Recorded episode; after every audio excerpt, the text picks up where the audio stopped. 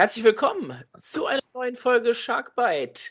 Es ist die Ausgabe Nummer 5 und es ist der letzte Sharkbite vor Beginn der neuen Saison. Heute bei mir unter anderem jetzt gleich für den ersten Teil der Sendung, in dem es um die Haie geht, der Markus. Hallo Markus. Hallo Tube.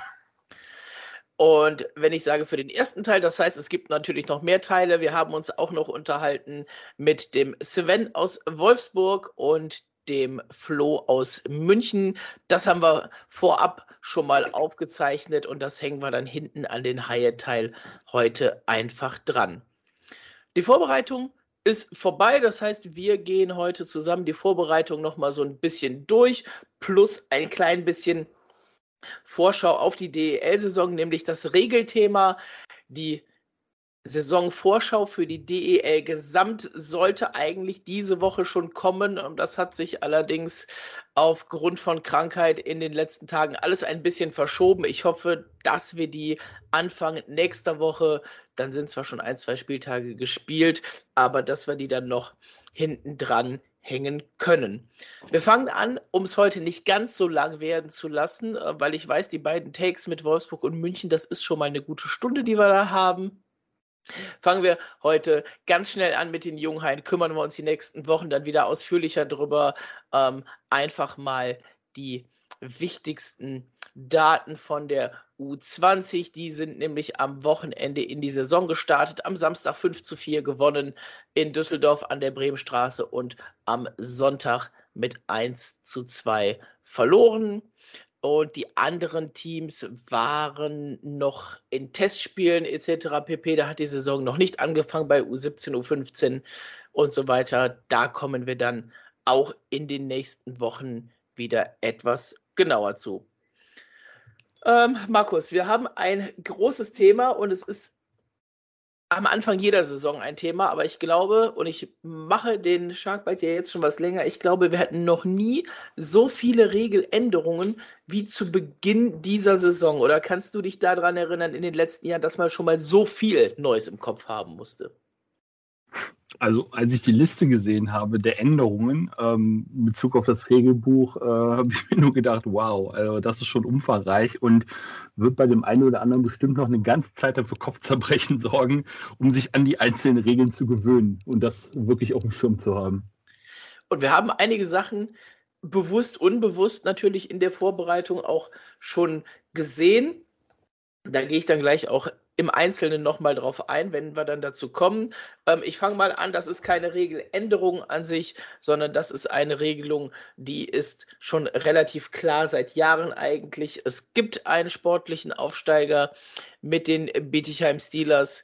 Dementsprechend gibt es dieses Jahr dann auch das erste Mal wieder einen oder je nachdem, wer die DL2 in der kommenden Saison gewinnt, auch zwei direkte Absteiger, die aus der DEL sportlich absteigen werden. Das letzte Mal sportlich ein Team abgestiegen aus der DEL. Weißt du es oder kannst du dich erinnern? Ich muss passen. Äh, warte, lass mich kurz gucken, damit ich das Jahr jetzt richtig ist. Es müsste 2006 gewesen sein und es waren die Kassel Huskies, die damals gegen die Füchse Duisburg abgestiegen sind. Ach Gottchen, gegen Duisburg. Okay. So lange ist das her und das war noch nicht das Kassel, was dann, ähm, was dann ähm, die Lizenz entzogen bekommen hat, sondern die sind ja danach nochmal wiedergekommen und haben dann irgendwann wegen Insolvenz dann die Lizenz verloren. Aber das war tatsächlich der letzte sportliche Absteiger aus der DEL und das ist wie gesagt so um die 15, 16 Jahre jetzt her. Weiter geht's, auch das eigentlich eine bekannte Regeländerung. Trotzdem hauen wir sie noch mal kurz mit raus. Die U23-Regel. Ab dieser Saison müssen drei Spieler U23 pro Partie eingesetzt werden, beziehungsweise andersrum wird die ganze Sache ähm, ein bisschen einfacher. 16 Feldspieler über 23 dürfen es nur noch sein. Das heißt, um einen vollen Spielbericht zu bekommen, muss man dann eben mindestens drei U23-Spieler einsetzen. Das heißt, alles, was 99 und später geboren wurde, plus für eine deutsche Nationalmannschaft auflaufen dürfte, zählt eben in diese Regelung rein. Ich greife mal vorweg, ähm, weil ich es mit dem Sven von Wolfsburg schon gehabt habe. Die werden am Anfang, also am Freitag bei den, beim Spiel bei den Haien schon mal das Problem haben, dass die nur vier U23-Spieler im Kader haben, wovon einer momentan verletzt ist. Das heißt, da ergibt sich das Thema entweder nicht, wenn sie alle drei spielen lassen, oder sie kriegen eben den Kader nicht voll. Auch eine Sache, die nicht unterschiedlich ist zum letzten Jahr, die man aber trotzdem erwähnen muss. Auch dieses Jahr wird die Tabelle nicht über die erzielten Punkte, sondern über den Punktequotient geregelt. Damit will die Liga einfach ein bisschen vorgreifen. Sollte Corona-technisch nochmal irgendwas passieren, ähm, mit Deutschland Cup, äh, mit Olympia, äh, mit vier Spielen mehr in der Saison ist der Plan sowieso schon pickepacke voll und da nochmal das ein oder andere Nachholspiel reinzubekommen, wird sich im Zweifel schwierig gestalten und die Vorbereitung hat es gezeigt. Ähm, Wolfsburg hatte drei Corona-Fälle in der Mannschaft, die Mannheimer sogar vier. Da werden wir auch dieses Jahr nicht gefeit vor sein. Dementsprechend gibt es natürlich auch wieder ein Testprotokoll für die Liga. Ähm, es wird wieder mehrfache PCR-Testungen unter der Woche geben und im Zweifelsfall wissen die Trainer eben donnerstags abends erst, wen sie am Freitag aufs Eis stellen. Ach, ja, wie spannend. Dazu auch noch äh, die Handschuhregel, die es letztes Jahr gab, entfällt. Das heißt, das Ausziehen der Handschuhe ist kein automatischer Spielverweis mehr. Auch das war ja eine Sache, die man eigentlich nur wegen Corona eingeführt hat. So, und dann kommen wir jetzt zu den Sachen, die so wirklich wichtig sind und die dann auch das Spielgeschehen auf dem Eis dann betreffen. Und wir fangen an mit A wie Abseits. Das ist zumindest das Erste, was ich hier auf meinem schlauen Zettel stehen habe. Toll, bei mir steht es irgendwo mittendrin. Lass mich eben suchen. und zwar, und ich glaube, das ist eine Anpassung an die NHL, wenn ich das richtig im Kopf habe.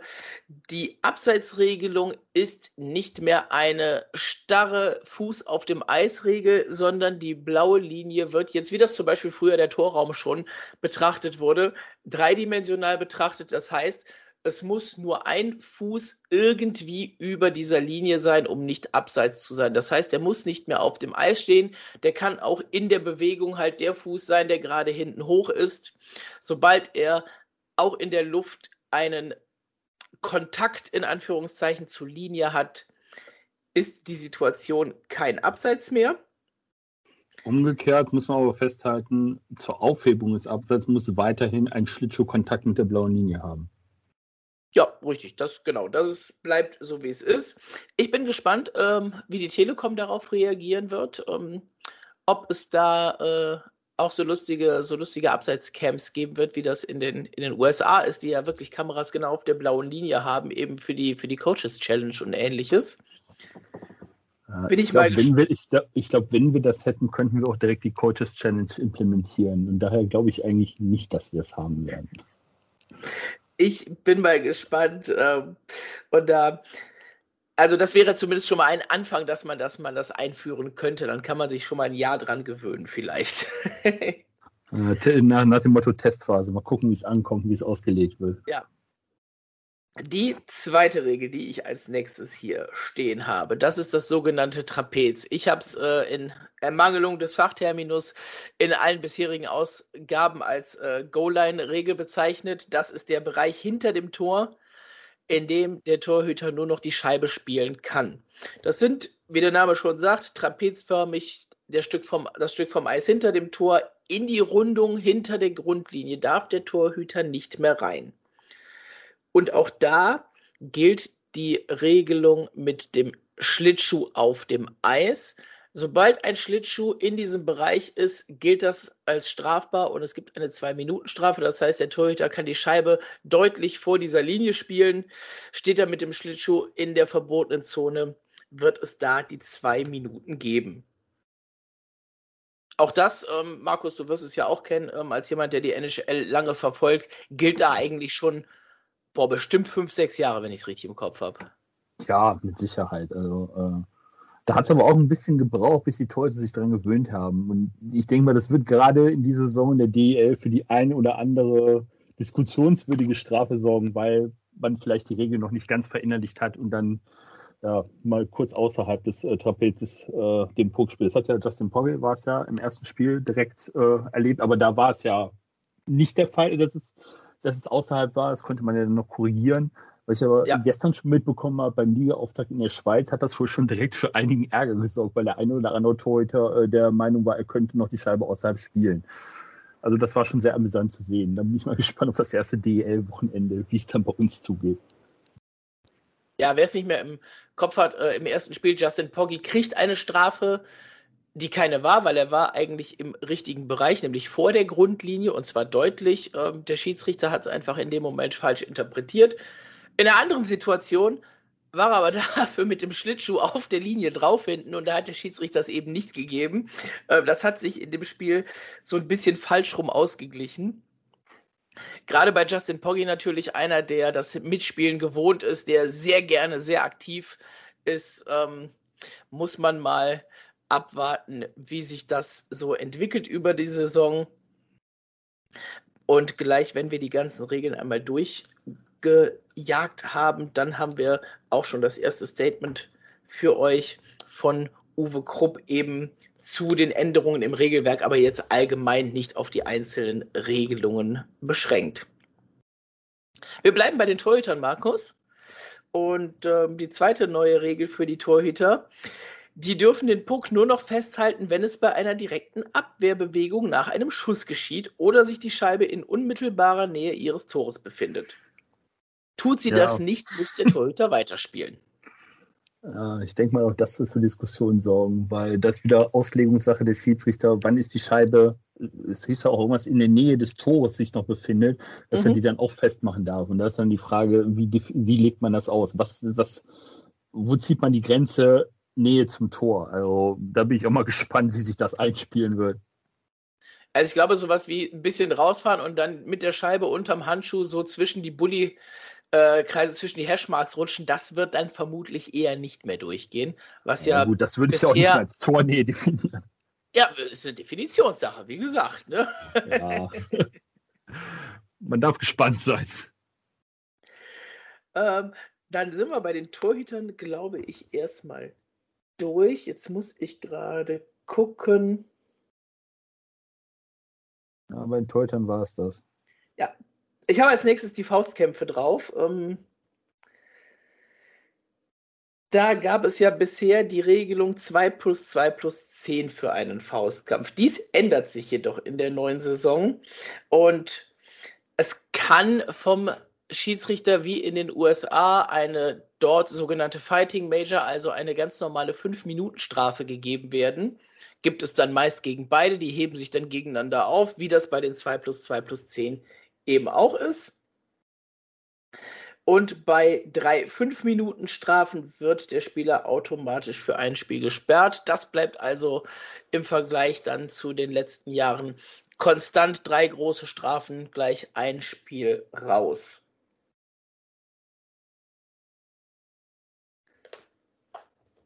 Natürlich was gibt da, es auch, ich noch, ja. Was da, glaube ich, noch ganz interessant ist, ist, ähm, wenn halt beide Spieler die Helme abziehen, oder im Moment, wie war das nochmal? Vorher die Helme abziehen, das Spiel nicht voneinander ablassen können oder ein Spieler verletzt auf dem Eis liegt, der andere auch weiter vorzieht, wird also zusätzliche Spieldauer ausgesprochen werden. Also es kann, kann. je nach Situation natürlich auch noch erweitert werden ja. zu dem, was wir kennen aus der Vergangenheit. Genau, das ist immer, immer ganz wichtig. Ne? Also fünf Minuten ist die, ist die Basisstrafe. Die Diszi kann es natürlich trotzdem oben drauf gehen. Sie ist aber nicht mehr verpflichtend immer direkt mit dabei. Beim Thema hoher Stock, äh, eine der Sachen, die wir in den letzten Jahren hier öfters hatten, wenn es um die Regeln geht, wird es wieder ein bisschen anders. Aushol- und Durchschwungbewegungen sind nicht mehr strafbar, äh, können nicht mehr zu einer Strafe führen.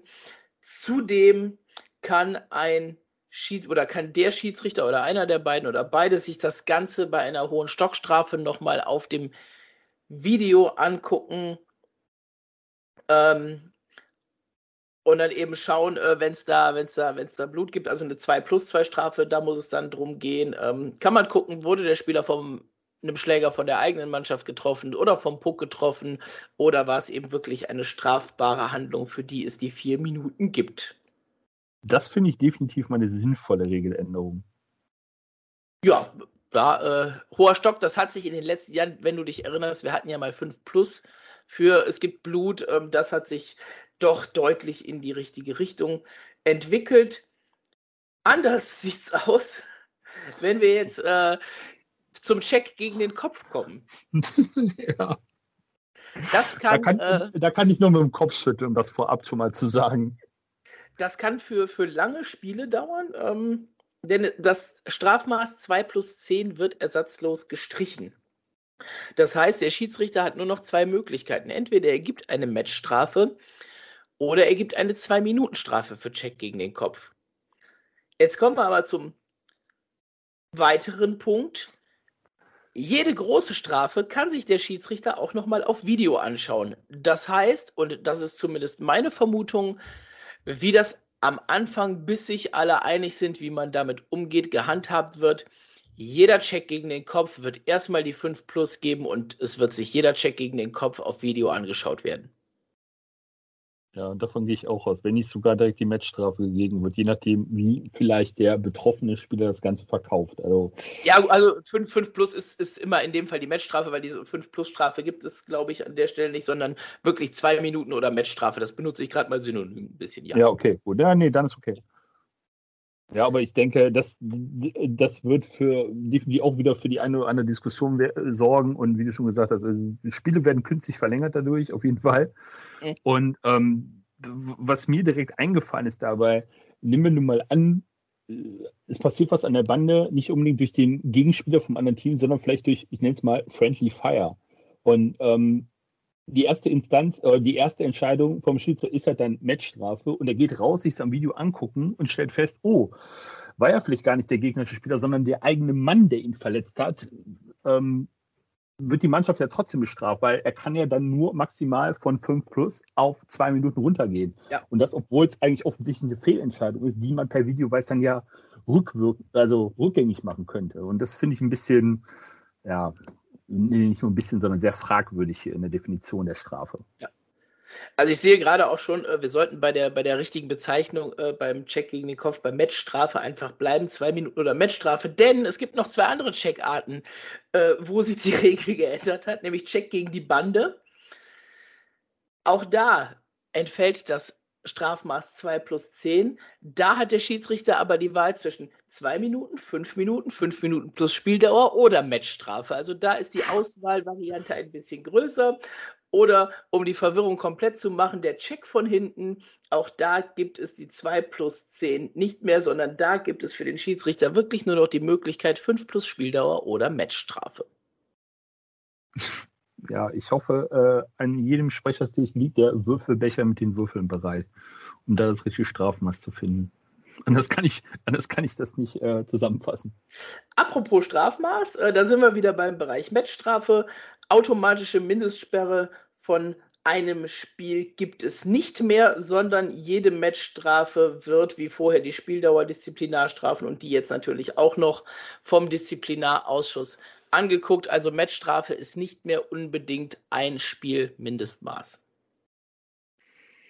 Ja, da wird sich der ein oder andere in der Liga bestimmt die Hände reiben, wenn er dann äh, vom Ausschuss auftreten darf, sich rechtfertigen für seine Strafe und dann das Strafmaß nachher über, überbracht bekommt. Jetzt habe ich noch zwei Sachen auf meinem schlauen Zettel stehen und du darfst mich am Ende gerne korrigieren, wenn ich irgendwas vergessen habe. Zum einen die Bully-Regelung.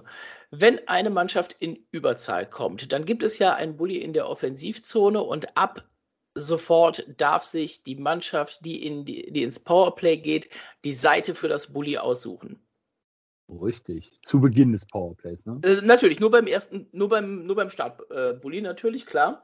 Ähm, alles weitere ist ja dann wieder situationsbedingt und nicht der Strafe geschuldet. Und last but not least, das Thema Videobeweis. Wir haben es gerade für die Strafen schon angesprochen. Ähm, und ich habe ja gesagt, so ein paar Beispiele habe ich noch und da kommen wir jetzt, habe ich jetzt äh, direkt da, weil wir die Strafen gerade hatten. Zum einen, wir haben es erlebt mit der Matchstrafe beim Check gegen den Kopf von Andreas Thuresson gegen Mannheim. Da gab es dann das eine Spiel, das wollten sich die Schiedsrichter auch damals auf Video anschauen. In der Köln Arena 2 ist das eher eine Sache, die da nicht möglich ist, deswegen hat man es gelassen. Und eine weitere Sache, die man sich angeguckt hat, das war jetzt beim letzten Testspiel gegen Krefeld, eine 2 plus 2 Strafe wegen hohem Stocks, die On-Ice ausgesprochen war gegen Kulder, die nach Ansicht des Videos dann umgeschrieben wurde auf eine Strafe gegen denjenigen, der es wirklich war, nämlich gegen Leon Niederberger. Was zu allgemein Verwirrung führte, weil ähm, auf der ähm, auf dem Videowürfel und angesagt vom Sprechertisch trotzdem noch Kulda war. Also das war, da haben sie alle mit verwirrt, äh, meiner einer inklusive an der Stelle. Ja, Vorbereitung, das gibt sich dann ab Freitag. Aber es gibt ja noch weitere Möglichkeiten, wo der Videobeweis zu Rate gezogen werden kann. Hast du sie vorliegen, Markus? Ach, lass mich mal eben gucken. Was haben wir denn da noch anzubieten? Kurz mal eine Liste mal gegenchecken. Videobeweis. Ich hätte jetzt noch zwei Sachen, habe ich noch auf dem Zettel stehen, aber da steht jetzt nichts vom Videobeweis. Tor trotz Pfiff hätte ich noch anzubieten. Ja, richtig. Das fällt unter Videobeweis an der Stelle, richtig? Ja, das, das ist auch, also ich, vers ich versuche es jetzt mal zusammenzufassen, wie es hier äh, vorgeschrieben ist. Ähm, ein Tor kann auch dann anerkannt werden, wenn der Puck im Moment des Pfiffs noch nicht über die Linie, über die Linie überschritten hat. Ähm, als Beispiel, der Torhüter hält vermeintlich den Puck, der Schiedsrichter pfeift ab und in diesem Moment, just in diesem Moment rutscht die Scheibe doch noch irgendwie über die Linie. Vor allem dieses irgendwie ist für mich schon mal so ein bisschen fragwürdig. Und ähm, das wird jetzt dann als Tor gewertet. Äh, dabei gilt aber nur der Originalschuss und nicht, wenn es einen Nachschuss gibt nach dem Pfiff. Also quasi Schuss von der blauen Linie, Torhüter hat vermeintlich den Puck sicher, stochert jemand nach und die Scheibe rutscht drüber. Also, sich das dann per Videobeweis angucken und dann halt die Frage zu stellen, wodurch ist der Puck denn jetzt reingekommen? Ist, ist dadurch, dass der Nachschuss oder der nachstochende Angreifer vielleicht den Schoner über die Linie geschoben hat und dadurch der Puck rübergerutscht ist? Ja. Oder ist es, weil der Torhüter in der Nachstocherbewegung sich selbst über die Linie boxiert hat? Also das ist auch wieder so eine Auslegungssache. Ähm, und auch die Frage, äh, welchen Zeitrahmen nach dem Abpfiff darf die Scheibe denn da über die Linie rutschen? Sind es zwei Sekunden, sind es vielleicht fünf Sekunden oder wie lange? Also das ist für mich jetzt nicht offensichtlich festgelegt. Äh, ja, wenn, wenn, sie in, wenn, sie in, Bewegung ist, ist sie in Bewegung. Wenn sie sichtbar ist, wenn sie nicht sichtbar ist, muss der Schiedsrichter sowieso abpfeifen und darf es nicht mehr laufen lassen. Ne? Ja, aber wie oft hat man es schon in der Vergangenheit, dass die Scheibe längere Zeit nicht sichtbar war, der Tor, äh, der Schiedsrichter, nicht der Tor, der, der Schiedsrichter hinterm Tor rumgefahren ist, gesucht hat, gesucht hat, gesucht hat und halt dann irgendwann abgepfiffen hat. Andere haben dann wiederum wo der Puck vielleicht gerade beim Torhüter war und dann in der nächsten Sekunde unterm Arm rausgeflutscht ist, sofort abgepfiffen. Also das ist auch wieder ja, Auslegungssache von jedem Einzelnen. Und da bin ich auch gespannt, wie, wie sich das dann in der Saison entwickelt. Auch das wird mit Sicherheit zu einigen Diskussionen führen. Ja. Und du hast gesagt, du hast noch eine, eine Kleinigkeit draufstehen? Ja, das hat jetzt aber weniger was mit, ähm, mit Videobeweis zu tun, sondern Powerplay. Ähm. Ja, okay, dann, dann mache ich den Videobeweis noch schnell zu ja. Ende. Ähm, was sonst noch mit Videobeweis ähm, angeguckt werden darf, sind Situationen, die im direkten Zusammenhang mit einem Tor stehen. Das heißt zum Beispiel auch ein Handpass, der zu einem Tor führt oder ähnliches. Ähm, eine strafbare Handlung, die zu einem Tor führt, darf jetzt dann auch abgepfiffen werden. Ja, oder das Tor aberkannt werden. War noch was, da war noch was anderes, ja da, da hatte ich mir, glaube ich, auch direkt die Frage gestellt, ähm, halt mit dem Handpass, äh, welche Kameras werden denn dafür zur Rate gezogen? Geht dann weiterhin nur die Übertorkamera oder dürfen auch seitliche Ansichten benutzt werden? Es dürfen generell um, ja, generell seit, seit Telekom ja alle Kameras benutzt werden, weil in allen Hallen in etwa dieselben Anzahl an Kameras benutzt wird. Ja, war das so? Echt? Ja, Habe ja. ich nicht mehr so ganz abschauen. Okay, gut. Ja, dann auch da. Bin mal gespannt, wie sich, wie sich das dann verhält. Also ihr merkt schon, äh, wir sind jetzt ungefähr 20 Minuten dran und wir sind noch nicht zu Ende, weil eine hat der Markus noch und die finde ich auch höchst spannend. ja. Äh, ich, ich, lese das mal so vor, wie ich es jetzt hier auf dem Zettel stehen habe. Das zusammenzufassen, ich glaube, dann verwirre ich alle nur voll ernst. Bitte. Ähm, wie, wie, ich gerade schon gesagt habe, es geht sich um das Powerplay werden in den letzten fünf Minuten der regulären Spielzeit oder in der Verlängerung gegen Team A fünf Minuten und gegen Team B zwei Strafminuten verhängt, so spielt Team B sofort drei Minuten in Überzahl. Okay. Äh, bislang begann das Powerplay erst, nachdem Team B die zwei Minuten verbüßt hatte. Bei fünf Strafminuten auf der einen und zwei plus zwei Minuten auf der anderen Seite gibt es sofort ein, haltet euch fest, einminütiges Powerplay. Tube, was ja. sagen wir dazu? Ich finde die Regelung nicht verkehrt. Ähm, ich sag dir auch direkt, wieso. Das ist wieder so ein Ding für die letzten Minuten. Natürlich, klar, wenn dann das Spiel unentschieden steht ähm, oder knapp ist oder eben halt auch in der Verlängerung, bringt dir das sofort mehr. Dieser, dieser Trade-off, dass die 2 gegen die 5er nicht angerechnet wurde bisher und das Powerplay erst nach zwei Minuten beginnt, ist bei einer fünfminütigen Überzahl, ist das völliger Quatsch. Ja, das ist so, wie du früher, ähm, wenn du NHL auf der Konsole gespielt hast und ein Drittel mit Einstellung fünf Minuten gespielt hast, dann lief die Zeit viermal so schnell runter. Powerplay-Zeit, aber je nachdem, wie du es eingestellt hast, entweder nicht, dann hattest du nur 30 Sekunden Powerplay, was auch Quatsch ist, weil du da gar nicht viel machen kannst, oder die Zeit lief in der Z die Zeit lief dementsprechend langsamer dann in diesen zwei Minuten, was deine Spielzeit wieder äh, rausgeholt hat. Und genauso ist es dann hier so ein bisschen auch. Ähm, es bringt einfach der Mannschaft den Vorteil, die dieses Powerplay hätte, wenn mehr Zeit vergangen wäre, was Ende des Spiels einfach nicht mehr viel von da ist. Und somit gibt es das Powerplay eben direkt. Was natürlich dann auch auf der anderen Seite heißt, das Team mit den zwei Minuten nur ähm, Quatsch, das Team mit, den, äh, mit, den, mit, mit der 5-Minuten-Strafe muss noch einen weiteren Spieler auf die Strafbank setzen, der ja dann nach drei Minuten wieder eingreifen darf. Ja, richtig. Also das wird wahrscheinlich auch ein bisschen organisatorisch, ein bisschen hin und her und nicht, dass es nachher noch äh, im Anschluss dann eine Strafe für zu viele Mann auf dem Eis gibt. Es, es schlägt die Stunde der dritten U23-Spieler. ja, ja, ja. Oder vierten, je nachdem, wie viel man im Aufgebot hat. Ja, gut, okay. Ja, aber das war's mit den Regeländerungen. Wir werden da mit Sicherheit in der Saison nochmal genauer drauf eingehen, wenn solche Situationen kommen. Und glaubt mir aus der Erfahrung, diese Szenen kommen schneller, als einem lieb ist. Siehe erstes Testspiel, Trapezregel, Poggi, der Schiedsrichter, der noch nicht ganz auf der Höhe war. Ja, vielleicht, vielleicht, sollte, vielleicht, sollte, man ganz vielleicht sollte man zwischendurch ja. irgendwie so ein Special machen, Regelfazit. Wie kommen die Regeln an? Wie, wie haben sie sich entwickelt und äh, wo kann die Reise noch hingehen? Also das ich denke mal, das, das wird ein groß, großes Thema noch geben. Kann man hervorragend auf Twitter abfragen. Ähm, bevor wir jetzt weitergehen, haben wir noch kurz die Stimme von Uwe Krupp, was er so generell zu den Regeländerungen zu sagen hat. Ja, wir haben sogar den, den, den Hauptschiedsrichterbeauftragten mit Lars Brüggemann und dann seinen äh, Co-Chair, wie auch immer, Rob Schick war da. Die haben eine Präsentation gemacht mit den Regeländerungen. Also es wird schon, es wird gut gemacht. Wie stehst du zu den Regeländerungen? Ja, ich, ich, ähm, ich glaube, die äh, sind halt das mit, dass du das Bulli aussuchen kannst. Das sind schon Sachen, die macht das Spiel wieder, wieder ein bisschen interessanter, gibt auch den Spielern ein bisschen mehr ähm, äh, Entscheidungen, die sie treffen auf dem Eis, weiß ich, welches ich begrüße. Ich glaube, das, das macht das Spiel. Ne? Ja, dann, das ist die, da geht es dann im Endeffekt auch um die, um die äh, Auslegung der Schiedsrichter ne? und wie sie, wie, sie, wie sie das Spiel leiten. Ich will da gar nicht viel zu sagen. Das ist eine, ähm, da geht es um die das ist, die, die bekommen, auch die Schiedsrichter bekommen diese Regeln auferlegt, dass sie da jetzt die Möglichkeit haben, einen Check zu dem Kopf so zu bestrafen. Im Vergleich zur letzten Saison war es anders. Ähm, ich, ähm, ich glaube, dass wir, wir sind uns allen bewusst, wie das, wie das ist und wir wollen keinen Check zum Kopf sehen im Eishockey.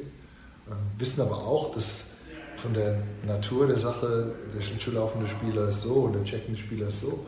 Und der Kopf ist halt oft, gerade wenn es schnell ist oder unübersichtlich wird, da drin verwickelt.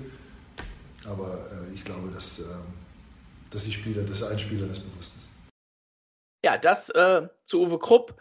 Und mehr von ihm gibt es dann gleich, wenn wir über die Vorbereitung der Haie sprechen. Jetzt schauen wir uns vorher noch mal kurz an, was ist in der letzten Zeit bei den Haien Schrägstrich an der Gummersbacher Straße passiert. Und das ist ja schon etwas länger her, dass es uns das letzte Mal gab. Ähm, wir fangen einfach mal mit dem Unwichtigsten zuerst an. Die Kölner Haie sind jetzt auf TikTok. Yay! Das äh, muss man erstmal sich auf der Zunge zergehen lassen. Ähm, ich bin da tatsächlich selber nicht, also ich werde nicht mitbekommen, was sie da für einen Quatsch im Zweifelsfall machen, was glaube ich auch für meine Nerven und mein Gemüt ganz gut sein wird. Und dann kann ich mich nur anschließen. Äh, gibt es noch Infos bezüglich der Zuschauerzahlen und der Tickets. Die sind jetzt alle gestern aus der, ähm, aus der Presserunde und zwar, es gibt noch vereinzelte letzte Dauerkarten bis zu den 5000, wenn ich das richtig im Kopf habe. Das kann aber natürlich in den 24 Stunden, die seitdem gut rum sind, sich auch schon wieder geändert haben. Stand gestern gab es noch circa 1000 Tickets für das Spiel am Freitag. Also wer da noch kurzfristig hin möchte, hat da auf jeden Fall noch die Chance. Und die weitaus wichtigere News an der Stelle, dass die Haie gegen Augsburg und ich glaube gegen Bietigheim das Kontingent erhöhen werden und zwar auf circa 11.500 Zuschauer. Das heißt nochmal 2000 mehr. Ähm, ich glaube, demnach fällt auch das Schachbrettmuster in der Arena dann mehr oder weniger weg. Stehplätze wird es noch nicht geben. Ähm, die Abstandsregelung ist damit ein bisschen raus. Das hat eben alles Gründe äh, in der aktuellen NRW-Verordnung der Corona-Regeln. Und die wird sich nächste Woche oder Anfang übernächster Woche, ich habe das genaue Datum gerade nicht im Kopf, dann sowieso schon wieder ändern. Das heißt, für die Spiele danach wird es wieder andere Regelungen geben. Also verlasst euch nicht allzu sehr darauf, dass das, was wir gerade gesagt haben, über diese zwei Spiele hinaus Bestand haben wird. Aber aus der Erfahrung vom Samstag, vom Testspiel gegen die Pinguine raus. Es hat richtig viel Spaß gemacht, auch mit knapp 3000 Zuschauern in der Arena, wenn man sich das Ganze ein Jahr lang ohne Zuschauer hat angucken müssen. Und neun wird super und wenn 11.500 kommen, dann wird das Ganze auf jeden Fall noch besser. Ergänzend kann ich sagen, die Regelung gilt bis zum 17.09. Ja, das äh, passt ja dann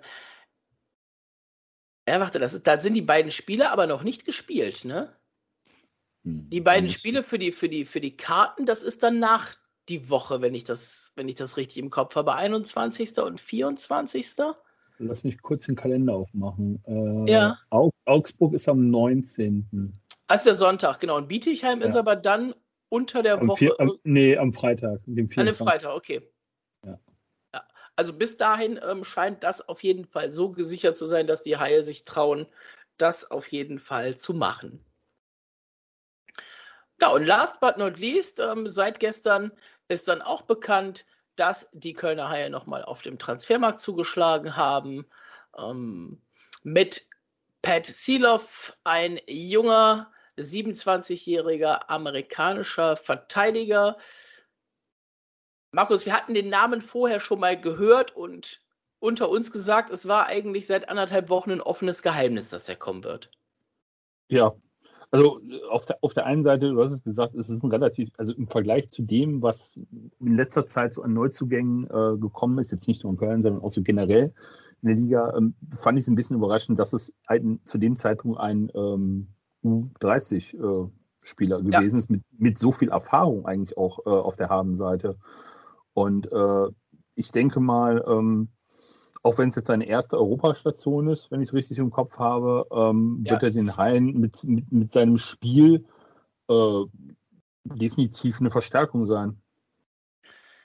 Und bevor wir da jetzt viel drüber reden, lassen wir Petzilov lieber selber drüber reden. Wir hatten ihn gestern schon vor dem Mikrofon und haben ihn gefragt bezüglich seiner ersten Impressionen, äh, also seiner ersten Eindrücke von der Mannschaft. Ob er schon mal auf dem großen Eis gespielt hat und dann folgend, wie er sein, also ob sein Spiel auf das große Eis passt und was überhaupt sein Spiel ist. Hört da mal rein. I mean, the team and the staff have been very welcoming. Um, I've been here a couple days now, and um, from the start, they've been very helpful in, with what I've you know needed, and just helping out with me, my wife and I. And um, she's just got over here with me too, and she's going to stay a little bit. But um, just trying to get the lay of the land, and it's a massive city, and we've kind of got out a little bit to check it out. But like I said, from an organization standpoint, from Philip and you know the coaching staff and the trainers and, and the players, they've been all welcoming, and um, that's like the best thing that you could ask for for a player. I mean, full time it will be yes. I've been like international tournaments a couple times, um, but uh, for a full season, yes. I, I, I mean, I've done like I said a couple tournaments, and they've they've been great um, for a D-man. I mean, I think you have a little bit more time with the puck and skating, but like I said, that'll be an adjustment too. But I'm excited for it. I like I like my skating. I think that that's a good big thing that um, that helps me, you know, get around a little bit. And with that, with the big ice, I just feel like if you can get a good couple steps going and um, get past the first guy, I think you will, you know, you have a lot of ice to work with. I think you know, like I said, my my skating. Um, it, I like I like it a lot. Uh, I'm a physical defenseman, but like also like pretty good two way, just moving the puck. Um, I like to get shots through on net, um, but simple is better sometimes for me, and I think that I could be effective if I'm just kind of, you know, uh, being consistent and you know moving my feet out there. You know, I just like I said, I just getting pucks on net and like it just found a way, and if I can use that over here, you know, get shots through on the point and just get some rebounds and stuff like that, I think that'll help out with the forwards that we have, and you know, at the end of the day, if it's it's in the back of the net, it's in the back of the net. You think your physical game will fit into the, the German character of the game? Yeah, I think that it's you know it's the Dell is uh, similar to the AHL, um, as in like a competitive standpoint with.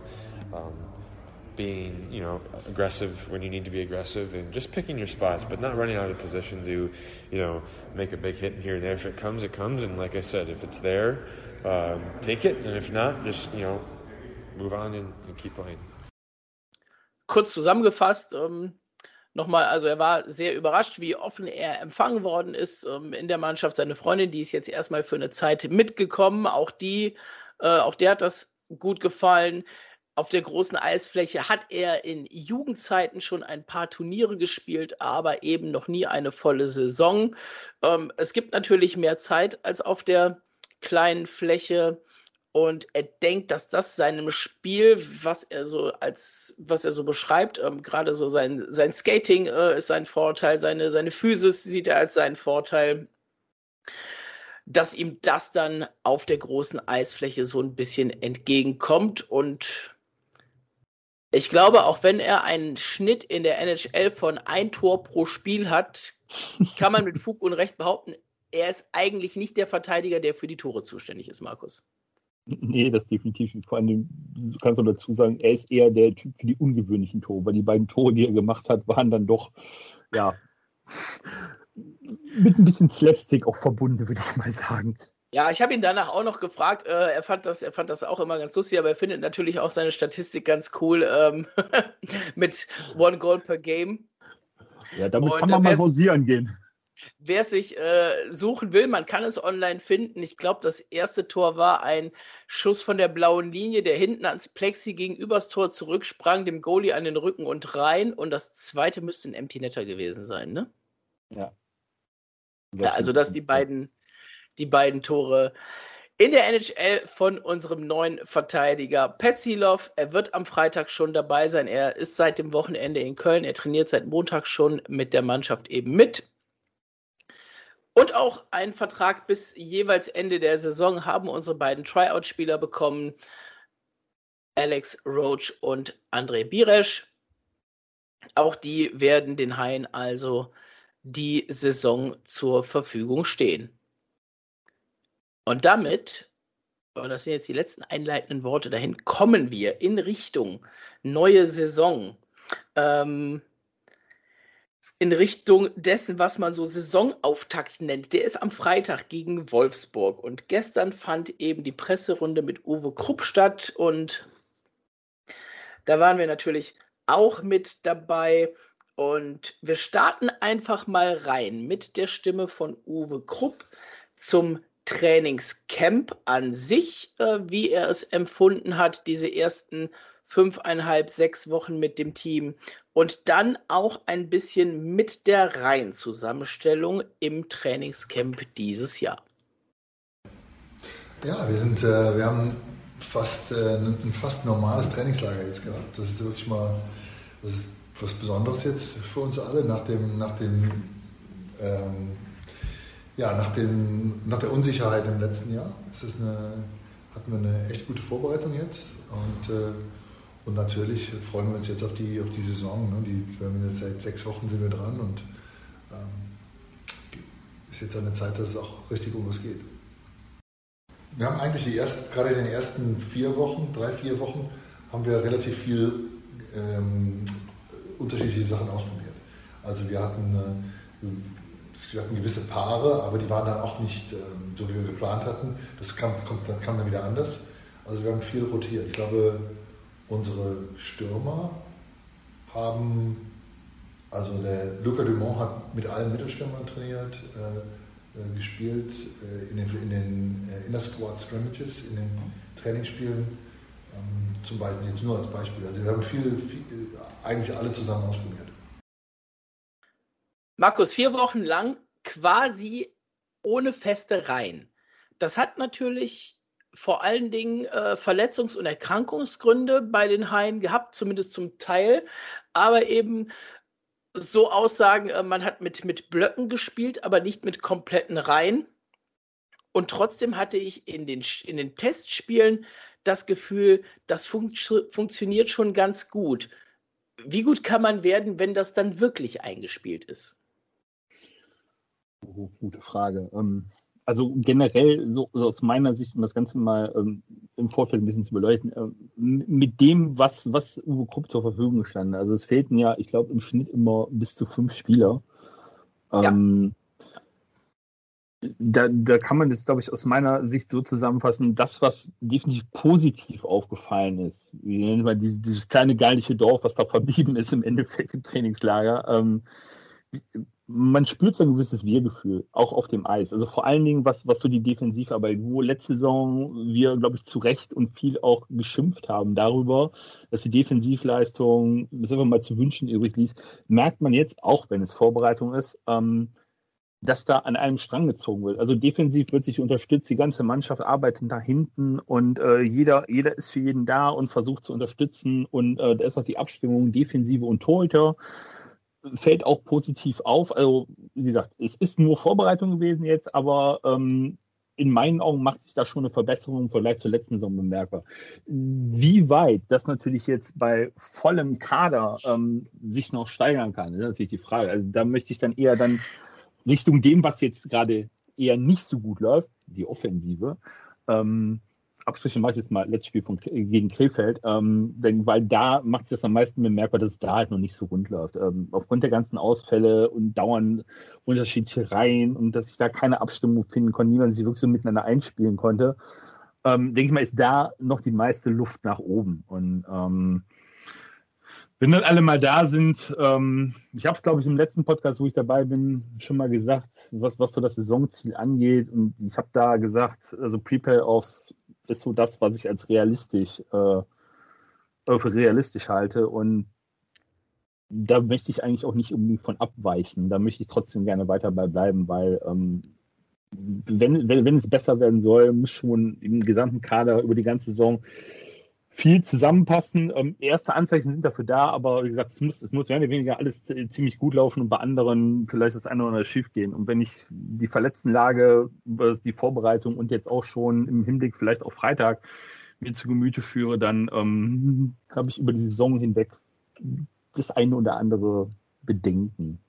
Also wir können ja die Verletztenlage einfach mal ein bisschen durchgehen und auch hier können wir einfach mal starten mit Uwe Krupp, der selber ein bisschen was dazu sagt. Ähm, Hollis wird einige Zeit ausfallen. Da gibt es auch unterschiedliche ähm, Aussagen, ob er zurückkommt, überhaupt, ob er überhaupt zurückkommt. Und äh, ähm, wie gesagt, ich kann da gar nicht so ins Detail gehen, Martin. Das ist, äh, ähm, ich gehe davon aus, wenn er zurückkommen sollte, dann wäre es schon eine, eine, Überraschung dieses Jahr. Das ist mein, mein Gefühl. Ähm, und bei Serg, das ist eine Frage der Zeit. Der braucht, der braucht noch ein bisschen, aber der wird zurückkommen. Ich denke, äh, auf kurz oder lang ist der wieder dabei. Es war fast schon erwartbar. Ähm, die Mitteilungen, die man zu Jonas Hulles bekommen hat, die sagten eigentlich alle in dieselbe Richtung, schwere Knieverletzung. Und wie gesagt, wenn Uwe Krupp es selber so sieht, dieses Jahr vielleicht nicht mehr auf dem Eis, muss man natürlich davon ausgehen, dass das stimmt. Auch Sexil, der ist schon wieder auf dem Eis, der trainiert schon wieder, aber er wird vermutlich, wie es Uwe Krupp gerade auch gesagt hat, nicht vor der Cup-Pause eingreifen können. Also das heißt nicht vor Mitte November. Bis dahin sind auch schon ein paar Spiele gespielt. So ein Spieler fehlt dann halt. Dann, das haben wir jetzt nicht als Zitat, ähm, hat ähm, Uwe Krupp noch gesagt, dass momentan eine Erkältungswelle auch noch in der Mannschaft ist. Das heißt, er weiß im Zweifelsfall nicht, wie das Ganze, wie das Ganze eben aussieht am Freitag. Und die äh, Erkältungswelle trifft nicht nur das Team, sondern auch den Staff. Also das heißt, auf beiden Seiten da momentan ein paar weg. Wenn schon, denn schon. Ja, es heißt tatsächlich Erkältung, also von Corona wurde nicht geredet. Ähm, da kann man dann vielleicht noch mal zusagen, ähm, dass die Haie momentan eine Impfquote in der Organisation von roundabout 80 plus Prozent haben. Es wurde ähm, im Gespräch gesagt, und des Weiteren haben wir noch ein paar weitere Ausfälle für Freitag, die schon sicher sind. Ähm, ein Robin van Kalster, der hat es auch die Tage selber in seiner, in seiner Instagram-Story so ein bisschen geteasert, ist nicht mit dabei. Ähm, Alex Roach ist angeschlagen, wird erstmal vermutlich am Freitag nicht spielen. Ähm, da war noch nicht das letzte Wort gesprochen, aber eher nicht. Und eben haben wir aus der laufenden Veranstaltung des Haie-Fanprojekts, dem Stammtisch mit Uwe Krupp und Philipp Walter noch erfahren. Etwas, was wir schon geahnt haben, weil er heute nicht beim Training mit dabei war. Auch Sebastian Uvira ist fürs erste Wochenende erstmal nicht im Kader. Und da sind wir schon an dem Punkt, Markus, wo ich jetzt schon mal locker wieder, ich glaube, im Kopf vier oder fünf gezählt habe, ohne die Erkälteten. Ne? Ja. Das, es, es zieht, sich, zieht sich seit Tag 1 der Saison oder der Saisonvorbereitung wie ein roter Faden und es wird irgendwie nicht besser. Ja, und auch an der Stelle, und damit gehen wir jetzt einfach mal so ein, so ein bisschen durch das Team durch. Lassen wir weiterhin Uwe Krupp zu euch sprechen. Den haben wir unter anderem noch gefragt. Jetzt kommen einfach mal drei Takes hintereinander. A, geht es um das Thema Torwart wie er es sieht. Dann ähm, geht es um die Verteidigung und um die Rolle von Maxi Glötzel. Und last but not least geht es dann natürlich auch um das Thema Neuverpflichtungen. Viel Spaß damit. Ich glaube nicht. Ich glaube einfach, dass wir dieses Jahr auf der Position, ich, ich glaube, wir sind stabil. Das ist mein, mein Eindruck jetzt. Ich glaube, dass du auch, äh, das ist die alte Geschichte, du musst als Trainer deinen Spielern vertrauen. Und äh, äh, ähm, Justin hat das Vertrauen, was, was ich in ihn gesetzt habe, jetzt in der, in der Vorbereitung erfüllt. Ich glaube, dass auch der Elare daran einen großen Anteil hat, äh, mit der Art und Weise, wie er mit ihm arbeitet. Und, ähm, und beim, über Thomas, der war vom ersten Tag an stabil, seitdem er hier ist. Und äh, von daher sehe ich beide, das, ich sehe keine 1a oder 1b, ich sehe, ich sehe zwei Torhüter, die absolut auf gleichem Level sind. Und ähm, das, wenn du in, äh, ein Faktor, der relevant ist, ist, dass sie beide keine jungen Torhüter sind. Und darum glaube ich, ist es gut, dass du diese Saison aufteilen kannst zwischen den zwei. Und ich bin da guter Dinge, dass sie es können. Dass wir da auf der Position stabil sein werden. Ich glaube, also in der Abwehr der, sind wir also jetzt mit vollem Boot nur bei sieben Spielern. Das heißt, dass der Maxi, ich denke, sicherlich bei uns eine Rolle spielen wird. Ähm, außer wir entscheiden uns mit 13 Stürmern zu gehen, je nachdem wie die, wie die Verletzungssituation ist oder wo wir glauben, wie es am besten ist für uns. Ja, ich spiele gerne mit sieben Verteidigern, aber ich glaube, dass die, wir haben da auch eine gewisse Verantwortung in der Entwicklung der Spieler. Also wenn der Max Glötze lediglich als siebter Verteidiger bei uns spielt, ähm, das kannst du für eine Zeit machen, aber ich glaube, da kommt auch irgendwann der Moment, wo er 20 Minuten braucht. Und die kriegt er dann natürlich nur in Bad Nauheim. Aber in dem Moment, wo er nach Bad Nauheim geht, müssen wir natürlich personalmäßig so aufgestellt sein, dass wir das kompensieren können. Also sieben Verteidiger helfen dir schon, ist schon besser. Aber wer die Rolle dann genau hat und wie das, ähm, müssen wir sehen. Also wie gesagt, der Maxi hat jetzt einen guten Job gemacht. Der spielt, äh, spielt auch, der wird auch voraussichtlich jetzt am Freitag im ersten Spiel dabei sein und dann gehen wir von Spiel zu Spiel, Wochenende zu Wochenende oder Woche zu Woche.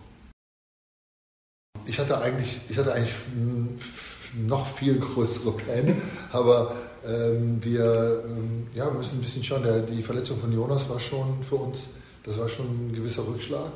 Also das war total schade. Ähm, und dann müssen wir jetzt schauen, wie wir, wie wir, äh, wie wir das kompensieren als Mannschaft oder in, in der Abwehr. Und dann fangen die NHL-Camps dieses Jahr später an. Die gehen also erst am 3, in der, glaube in der dritten Septemberwoche los im Vergleich zur ersten. Und damit äh, kommt natürlich auch die Bewegung in den Spielermarkt dann wieder später. Mhm. Also ich gehe davon aus, dass wir jetzt mal so starten, aber trotzdem ähm, sehe ich nach wie vor uns äh, also aktiv suchend, ja, so wie das. Ja, das sind schon erste Gespräche, sagen wir mal so. Da geht es ein bisschen darum, ob, ob, ob, die absolute Notwendigkeit besteht. Ne? Das ist natürlich immer die Gegenfrage. Ich will und dann wird gefragt, ob es auch die absolut, absolut notwendig ist. Ne? Und dann ist es mein Job, mich durchzusetzen. Ne? Oder auch nicht. Markus, wo fangen wir an? Torwart, ganz hinten. Beide Torhüter haben eine super Vorbereitung gespielt. Ähm, ich werde nicht müde zu betonen, ich weiß nicht, wie die Vorbereitung von Justin Poggi gelaufen wäre, hätte er das Ding gegen Schwenningen in der ersten Partie gefangen. Ja. Aber trotzdem, danach, nach dieser Aktion, hat er eine super Vorbereitung gespielt und auch ein Thomas Pöpperle. Und es wird eine ich vermute mal, es wird eine Game Day Decision, so Bauchgefühl. Was sagt mein, was sagt mein Torwarttrainer mit dabei? Wen er von Anfang an spielen lässt? Und man hört es ja auch, es wird eher so eine, so eine Halb-Halb-Aufteilung geben, wenn sich nicht einer komplett in den Vordergrund spielt. Fandest du das erwartbar? Oh, fand ich das erwartbar. Ähm, also, wenn wir mal davon ausgehen, wie die letzte Saison von Justin Pogge halt gelaufen ist ähm, und unter dem Gesichtspunkt, dass er jetzt noch da ist, ähm, eine, ich nenne es mal, zweite Chance bekommt. Ähm, und jetzt mit Thomas Pöpperle, den er dann als, ja, den wir jetzt als zweiten Mann geholt haben, ähm, so von den Voraussetzungen her finde ich schon, dass, dass man es irgendwo erwarten konnte, dass es da so eine Split Decision geben könnte. Ja, wir sprechen ja jetzt im Konjunktiv, mhm. weil wir wissen ja nicht, wie es in der Saison dann wirklich läuft, weil lass zum Beispiel Pepperle jetzt am ersten äh, gegen Wolfsburg starten und äh, ich greife jetzt mal nach den Sternen zu Null spielen ähm, dann wird mit Sicherheit am Sonntag in München nicht Justin Pogge im Tor stehen. Und dann sind wir schon wieder von der Split Decision natürlich erstmal weg. Von daher, ähm, ich, ich sehe beide Torhüter auf, auf vergleichbarem Niveau. Von daher kann ich nachvollziehen, wenn man erstmal argumentiert und sagt, so, die teilen sich die Spiele. Ähm, aber wie gesagt, unter der Voraussetzung, letzte Saison Justin Pogge, ähm, würde ich das ja ein bisschen kritisch sehen. Äh, da dieses Split Decision zu machen. Was aber dann wiederum äh, dafür spricht, das zu machen. Ähm, wie du ja sagst, beide Leute haben es in der Vorbereitung gute Leistungen gezeigt und ich denke, dass das auch äh, in Sachen Neuverpflichtung auch ein großes Stück mit dem neuen Torwarttrainer zusammenhängt und zum anderen auch mit der Spielweise der Haie, die man jetzt so in der Vorbereitung schon weitestgehend sehen konnte. Also wie ich eben schon sagte, dieses, generell dieses Zusammenarbeiten nach hinten und füreinander da sein und äh, kompakt stehen und ähm, da profitieren halt im Endeffekt auch die Torhüter davon. Und ich denke mal, für den Saisonstart ist das eine vernünftige Lösung, die wir da jetzt haben. Müssen wir abwarten, wie es in der Saison dann weitergeht. Ja, das wird sich, das wird sich entscheiden. Ähm, und ich sehe es wie du, es wird viel von der Leistung von Justin Poggi abhängen, ähm, ob die Haie dann nochmal auf dem Markt aktiv werden oder nicht. Angedacht war das ja über den Sommer. Ähm, jetzt hat sich das über das Trainingscamp und über die Testspiele ein bisschen von selbst erledigt, das Thema. Aber das ist ein Thema, das wird sofort wieder, wieder aufs Brot kommen, wenn dann nicht alles direkt passt. Ja, ich denke mal, ganz erledigt hat sich nicht. Also in den Köpfen ist es irgendwo schon noch da, dass man, wie gerade gesagt hast, wenn, ja. wenn die Situation eintreten sollte, dass man da je nach Möglichkeiten möglichst schnell reagieren ja. kann oder auch wird.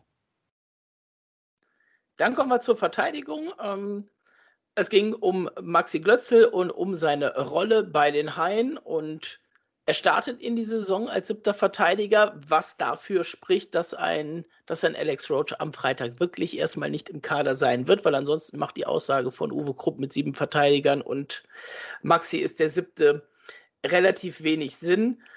Aber dann natürlich hinten raus auch, äh, bevor er über die Saison über als siebter Verteidiger auf der Bank verbleiben würde, dann doch eher nach Nauheim zu gehen und da seine, seine Zeit abzureißen, ähm,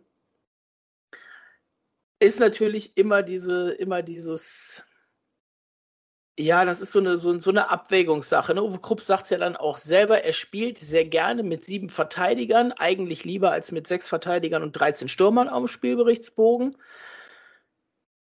Ja, aber lässt er dann, den, da, lässt ja. er dann den siebten mehr sitzen oder nicht? Das ist ja dann die ja, andere Frage. Genau das ist das, was ich, was ich gerade einwerfen wollte. Ähm, also ich habe den O-Ton auch so im Kopf, dass er gesagt hat, ich spiele ja gerne mit sieben Verteidigern. Aber dieses, ich spiele gerne mit sieben Verteidigern, das habe ich jetzt aus der letzten Saison jetzt nicht wirklich so auf dem Schirm, dass er wirklich aktiv pro Spiel immer regelmäßig alle sieben aufs Eis gebracht hat, sondern der siebte hat vielleicht mal pro Drittel ein oder zwei Wechsel gekriegt. Nicht, dass ich jetzt mich vertue, dann korrigiere mich bitte. Aber so wirklich aktiv, dieses, ich spiele wirklich mit sieben, habe ich jetzt nicht in Erinnerung. Und ähm, ja, das war so eher eine so, Aussage, eine, so, eine, so eine Niklas Sundblatt-Sache. Der hat wirklich mit sieben Verteidigern gespielt und die komplett durchrotiert. Ja, und das äh, sehe ich aktuell so bei uns nicht wirklich. Aber ich lasse mich gerne überraschen, wie es vielleicht am Freitag läuft und dann, oder so generell am ersten Wochenende. Vielleicht werden wir eines Besseren belehrt. Mal gucken. In der Vorbereitung war es ja so. Äh, da haben wir immer, äh, da haben wir sogar mit 8, 8, 8 gespielt die ja, meiste Zeit. Ne? Ähm, teilweise, genau, richtig. Ja, ja, da war ja, da war ja Jack Tucker noch mit dabei ähm, oder eben Jonas Hullers vorher. Ja, aber auch da habe ich eigentlich den Eindruck gehabt, dass die, also die, die Top 4, nenne ich es mal, so wie sie auf dem Spielbericht standen, die haben eigentlich immer zusammengespielt, aber die anderen vier haben doch meistens auch durchrotiert. Also die haben nicht unbedingt immer in festen Pärchen gespielt. Seit der Verletzung von Jonas Hullers nicht mehr, ja. Also seit ja. dem Punkt, und das war ja wirklich zu Beginn des zweiten Spiels gegen Mannheim, ähm, ab da gab es die festen Pärchen Moritz Müller, Maury Edwards und Colin Ukbekile, Jan-Luca Senhen. Und dahinter dann eben, ich glaube, es waren Saracen Roach und Tucker Glötzel. Ähm, und lass mich nicht lügen, Tucker hat irgendwann nicht mehr gespielt. Zu dem Zeitpunkt war aber auch Roach dann schon nicht mehr auf dem Eis, sodass ab da wieder nur sechs Verteidiger waren und das dritte Pärchen dann Zerrissen Glötzel wieder hieß. Ja, genau. Und die sind dann fix zusammengeblieben. Aber bis dahin war es dann halt bei den unteren vier immer ein schönes, ja. munteres Hin und Her. Und dann kommen wir dazu, ähm, was er dann als nächstes sagt zum Thema Neuverpflichtung. Ähm, ja, die Camps in den USA oder in Nordamerika, die fangen später an dieses Jahr. Das heißt, der Markt wird sich etwas in die Länge ziehen und da habe ich so ein bisschen rausgehört, das ging so an der Stelle in die Richtung der Nachverpflichtung für Jonas Hullers. Das haben wir eben vielleicht nicht, nicht äh, gut genug zum Ausdruck gebracht. Also ein Pat Silov ist nicht der Ersatz für Jonas Hullers, sondern das ist der Ersatz für André Schuster, der ja seinen Dienst bei den Haien aufgrund seines NHL-Vertrags gar nicht angetreten hat. Ja. Also ich denke mal auch, dass, dass ähm, im Laufe der Camps, je nachdem, wann die Spieler ähm, gecuttet werden, relativ früh oder zum Ende hin, äh, ja. vielleicht der ein oder andere Kandidat schon bei uns auf dem Zettel steht, um die Lücke, die Jonas Hollers jetzt hinterlässt, ähm, auszufüllen. Aber ist auch die Frage, ob der passende Kandidat dann dabei ist und wie vielleicht andere Angebote aus Europa sind. Und ich habe noch eine, ähm, eine Sache, die er später noch gesagt hat, das war aber ähm, wirklich ganz am Ende von der Veranstaltung und da war schon so viel Durcheinander auch im, im Gerede, dass es einfach nicht O-Ton würdig war. Ähm, er rechnet immer mit so circa drei bis vier Verletzten. Und er sagte dann auch an der Stelle, der Kader ist noch relativ dünn, den die Haie an der Stelle haben, um auf sowas zu reagieren auch mit der Anstrengung, die es dieses Jahr ist. Es sind vier Spiele mehr in der Saison. Es sind drei Wochen weniger wegen der Olympiapause. Es sind nochmal anderthalb Wochen weniger wegen der Deutschland-Cup-Pause. Also man verliert in der Saison nochmal einen, einen guten Monat und muss die Spiele noch enger beisammenpacken. Und er möchte einfach diesen Punkt haben, und das hat er dann auch gesagt, für sein System ist es wichtig, mit vier Reihen zu spielen. Und zwar mit vier Reihen, die halt auch wettbewerbsfähig sind. Und ich glaube, auch da nicht nur in der Verteidigung kann da mal zwischendurch überlegt werden, ob da nochmal noch mal nachverpflichtet ist, sondern ich glaube, die Haie sind da, was das, was das Marktsondieren angeht, breiter aufgestellt. Also Torwart haben wir eben schon angesprochen, bin ich mir ziemlich sicher, hat man immer im Blick. Der Markt ist aber eben einfach nicht so groß, sondern dass man da eher abwarten muss. Verteidiger und Stürmer gibt es eigentlich schon ein paar mehr, sodass man da auch auf diese Gelegenheiten warten kann und muss, wenn sich der Markt einmal öffnet und die Gelegenheit bietet. Ja, du musst ja auch bedenken, ähm, ja, wir hatten es gerade, die Camps äh, enden halt relativ spät. Aber ich denke mal, das kann sich auch schon, weil in der KHL zum Beispiel hat die Saison jetzt auch schon angefangen. Und wie man aus der Vergangenheit weiß, ist es ja in der KHL so, dass das eine oder andere Team, was vielleicht schon zeitig abgeschlagen ist oder weil es da wieder irgendwelche finanziellen Engpässe gibt, kennen wir ja auch, ja. Äh, ist da relativ schnell auch mal Spieler auf den Markt gespült werden. Von daher ähm, denke ich mal, dass aus beiden Seiten, sowohl aus Richtung Nordamerika als auch Richtung KHL, ähm, da relativ früh eine Fülle an Spielern, mit Sicherheit auch guten Spielern ähm, auf den Markt kommen wird. Und da muss man halt zur rechten Zeit am rechten Ort sein. Wir gehen mal ein bisschen weiter ähm, in dem, was wir da gehört haben gestern auf der Veranstaltung. Es gab nicht nur Veränderungen im On-Ice, äh, also im Team, sondern es gab auch Veränderungen im Staff. Dazu hat Uwe Krupp ein bisschen was gesagt. Und ähm, wir haben immer so ein bisschen darauf angesprochen, dass die aktuelle Situation, er hat gesagt, dass es jetzt fühlt sich das erst an wie seine erste Saison hier, ähm, seitdem er wieder bei den Haien ist. Und dann haben wir mal geguckt, ist das so ein bisschen wie damals, als er zu den Haien gekommen ist. Und das hat er ganz klar bejaht. Du neigst als Trainer ja dazu, deinen gewissen Trainerstab, mit dem du gut kennst, mitzunehmen. Ne? Also etwas, wo du, wo du äh, glaubst, wo in, welcher, in, der Kombination arbeite, wird, kann man gut arbeiten mit der Mannschaft. Und äh, Clement äh, aus der Zeit von Berlin, den ich, ich wollte, hätte Clement auch mitgenommen nach Prag, ähm, aber Berlin hat ihm den Head-Coaching-Job angeboten. Und das ist für, seinen, für ihn natürlich äh, etwas, das muss er annehmen. Ne? Und äh, deswegen hat es nicht geklappt. Ähm, aber grundsätzlich, ich glaube, da sind wir, das ist jemand, der, der, vor dem ich sehr viel Respekt habe. Und äh, das ist ein, ein, guter Typ und er, äh, er macht, einen, macht einen sehr guten Job in der Rolle. Und dann haben wir mit Ilari einen total gewissenhaften Torwarttrainer, sehr, der halt etwas anders arbeitet. Ne? Da gibt es ja Unterschiede, so wie der Trainer so arbeitet so, der andere Trainer arbeitet auf diese Art und Weise, aber bisher ähm, kommt das sehr gut rüber und äh, ich glaube, der, das funktioniert sehr gut mit unseren zwei Jungs, die wir da haben, oder drei, vier, mit denen er arbeitet, fünf zum Teil, mit den ganzen jungen Spielern, den Jugendtorhütern. Und äh, ich sehe uns da gut aufgestellt. Und äh, der Unterschied ist, der größte Unterschied oder gravierender Unterschied ist, dass er immer da ist. Immer so. Ich bin aus irgendeinem Grunde, wenn ich zu einer Mannschaft bin, sitze immer im Rebuild. Ne? Ich weiß nicht warum. Es gibt Trainer, es gibt Trainer die kommen irgendwo hin und die Mannschaft pumpt auf allen Zylindern. Und ich war, bin so in Köln angekommen hier und dann in Berlin. Das war fast noch dramatischer in Berlin zu dem Zeitpunkt, ich Berlin übernommen. Und jetzt sind wir wieder voll im, voll im gleichen Drama drin. Also das heißt, ich suche es mir nicht aus, aber es ist einfach so, wie es ist. Und äh, wie heißt, da geht es halt darum, dass du total sorgfältig deine Schritte planst. Und ich glaube, das machen wir im Moment. Und da geht es nicht nur die Kaderplanung, sondern auch das Umfeld in der Mannschaft. Da gehören also viele Sachen dazu, mit der sich sehr viel beschäftigt wird. Also auch Trainer, äh, Trainerstab, Umfeld, äh, die ganzen Sachen, dass wir da gute, in, in gute Entscheidungen treffen. Clement Genoir, der Stamm-Co-Trainer von Uwe Krupp, seitdem er in Berlin war. Ähm, das kenne ich ja sonst eher so aus dem Fußball, Markus, ne? dass jeder Trainer so sein, sein Team hat und das eigentlich überall, überall, wo er Vertrag bekommt, dann eben auch hin mitnimmt. Ähm, ja, und jetzt sind Jodoin und Krupp wieder zusammen. Das kann eigentlich nur ein Vorteil sein für die Haie.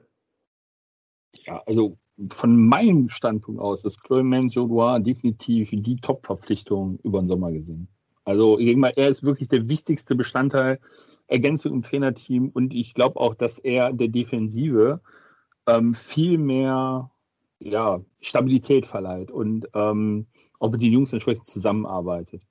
Von daher, Krupp hat ja auch gesagt, er, er schätzt ihn sehr und hätte ihn ja, glaube ich, mit auch mit nach Prag nehmen ja, wollen. Genau. Ähm, da kamen aber dann die Eisbären mit dem äh, Cheftrainer Sessel dann dazwischen, weswegen das dann nicht der Fall war. Und ich denke, also alle im Team, besonders Uwe Kropp, äh, der ihn dann an seiner Seite hat, können nur von ihm und seinem Wissen äh, profitieren.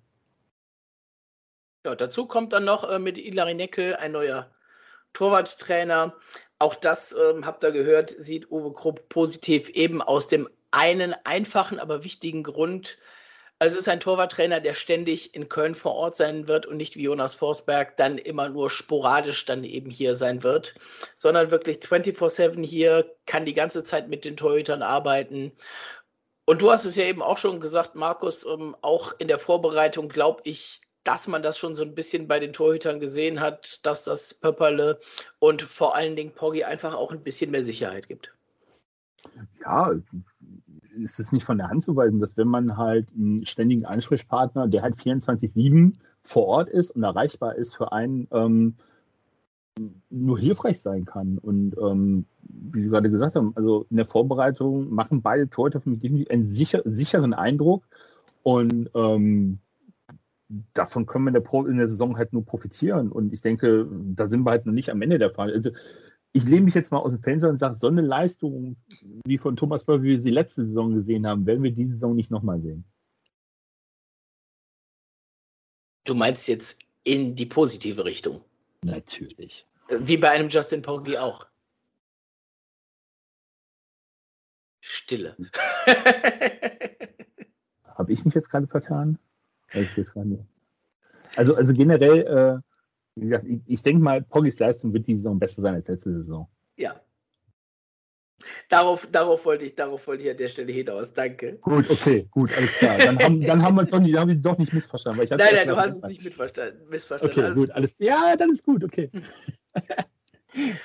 Jetzt haben wir äh, alles besprochen, was es so hergibt äh, im Kader bei den Haien. Und dann haben wir noch eine abschließende Aussage von Uwe Krupp eben über die Zusammenstellung vom Kader und über das Potenzial. Hört einfach mal rein, die ist super interessant.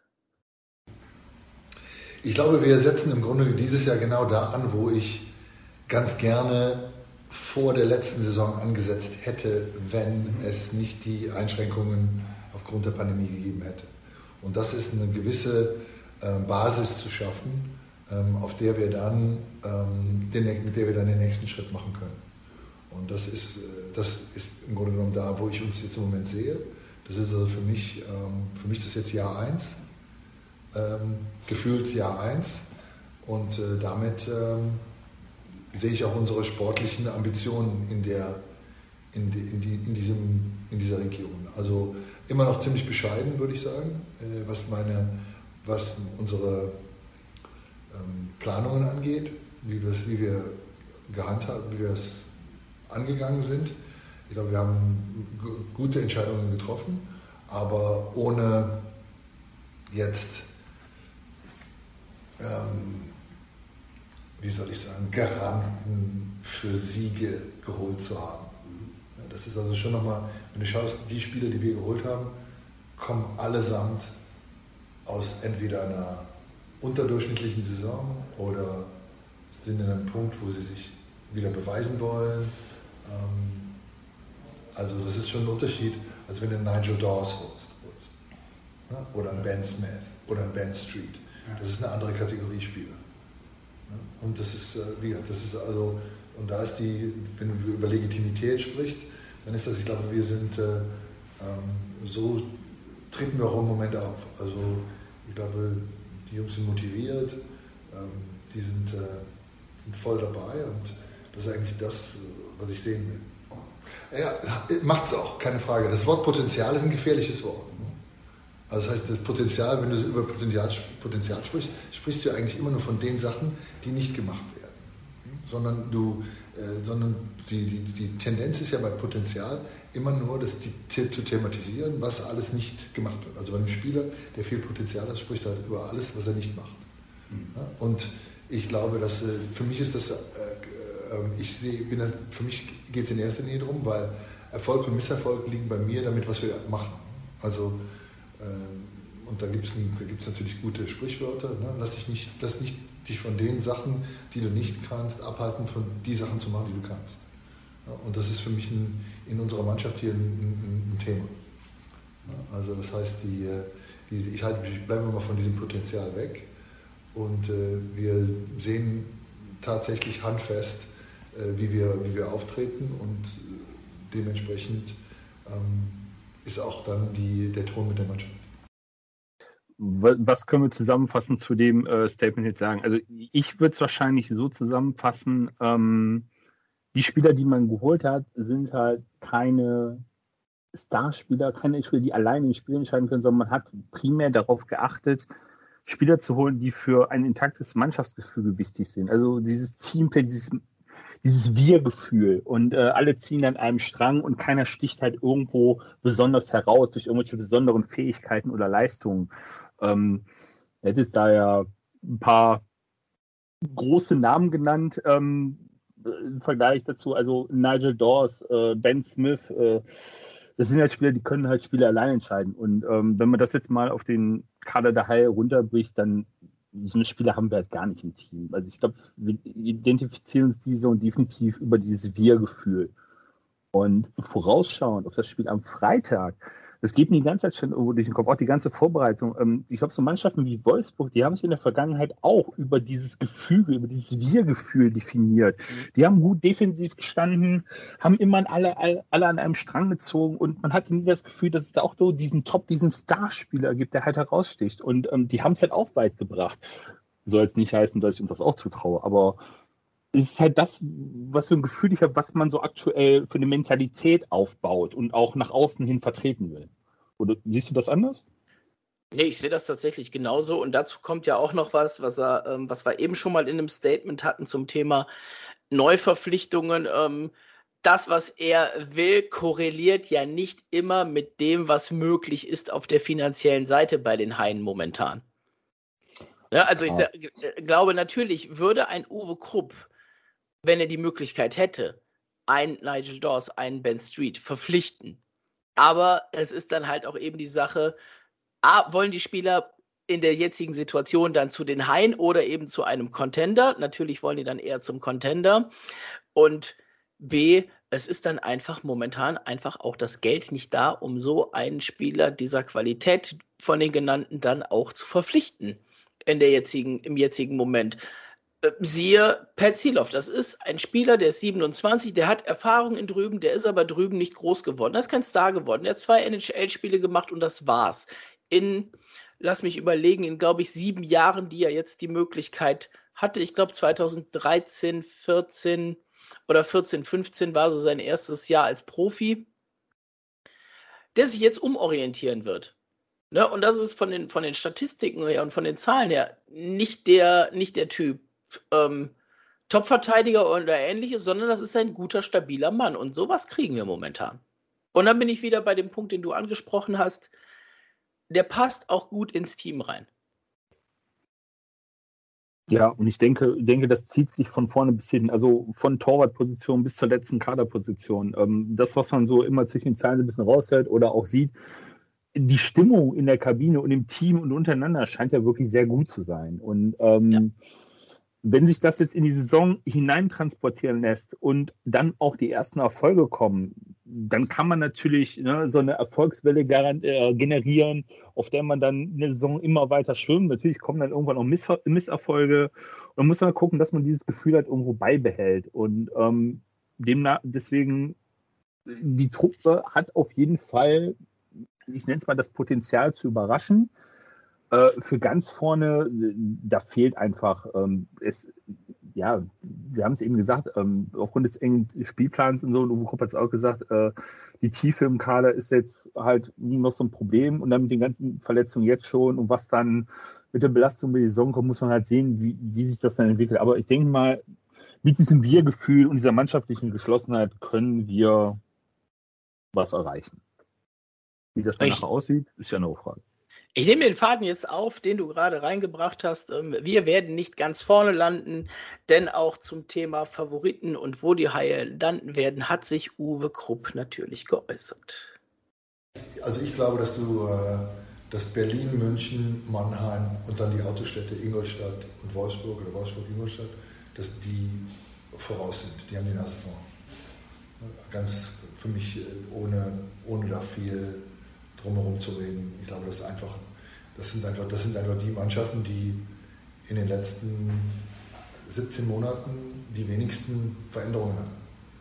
Bei denen ist Business as usual gewesen. Ja, die müssen sich ein bisschen testen lassen, aber die hatten keinerlei Einschränkungen. Fünf Teams hat er genannt, die für ihn die Favoriten sind und er hat es ja auch klar definiert, warum das die Favoriten sind. Was wir jetzt nicht drin haben, ähm, das füge ich jetzt noch ein bisschen so an, sind die Teams, die er danach genannt hat. Auf den Plätzen sechs bis acht hat er genannt die, ähm, äh, die, die kleinen Marktteams wie Iserlohn, wie Schwenningen und wie Straubing. Die hat er alle auf diese ersten acht Plätze und dahinter dann die Haie.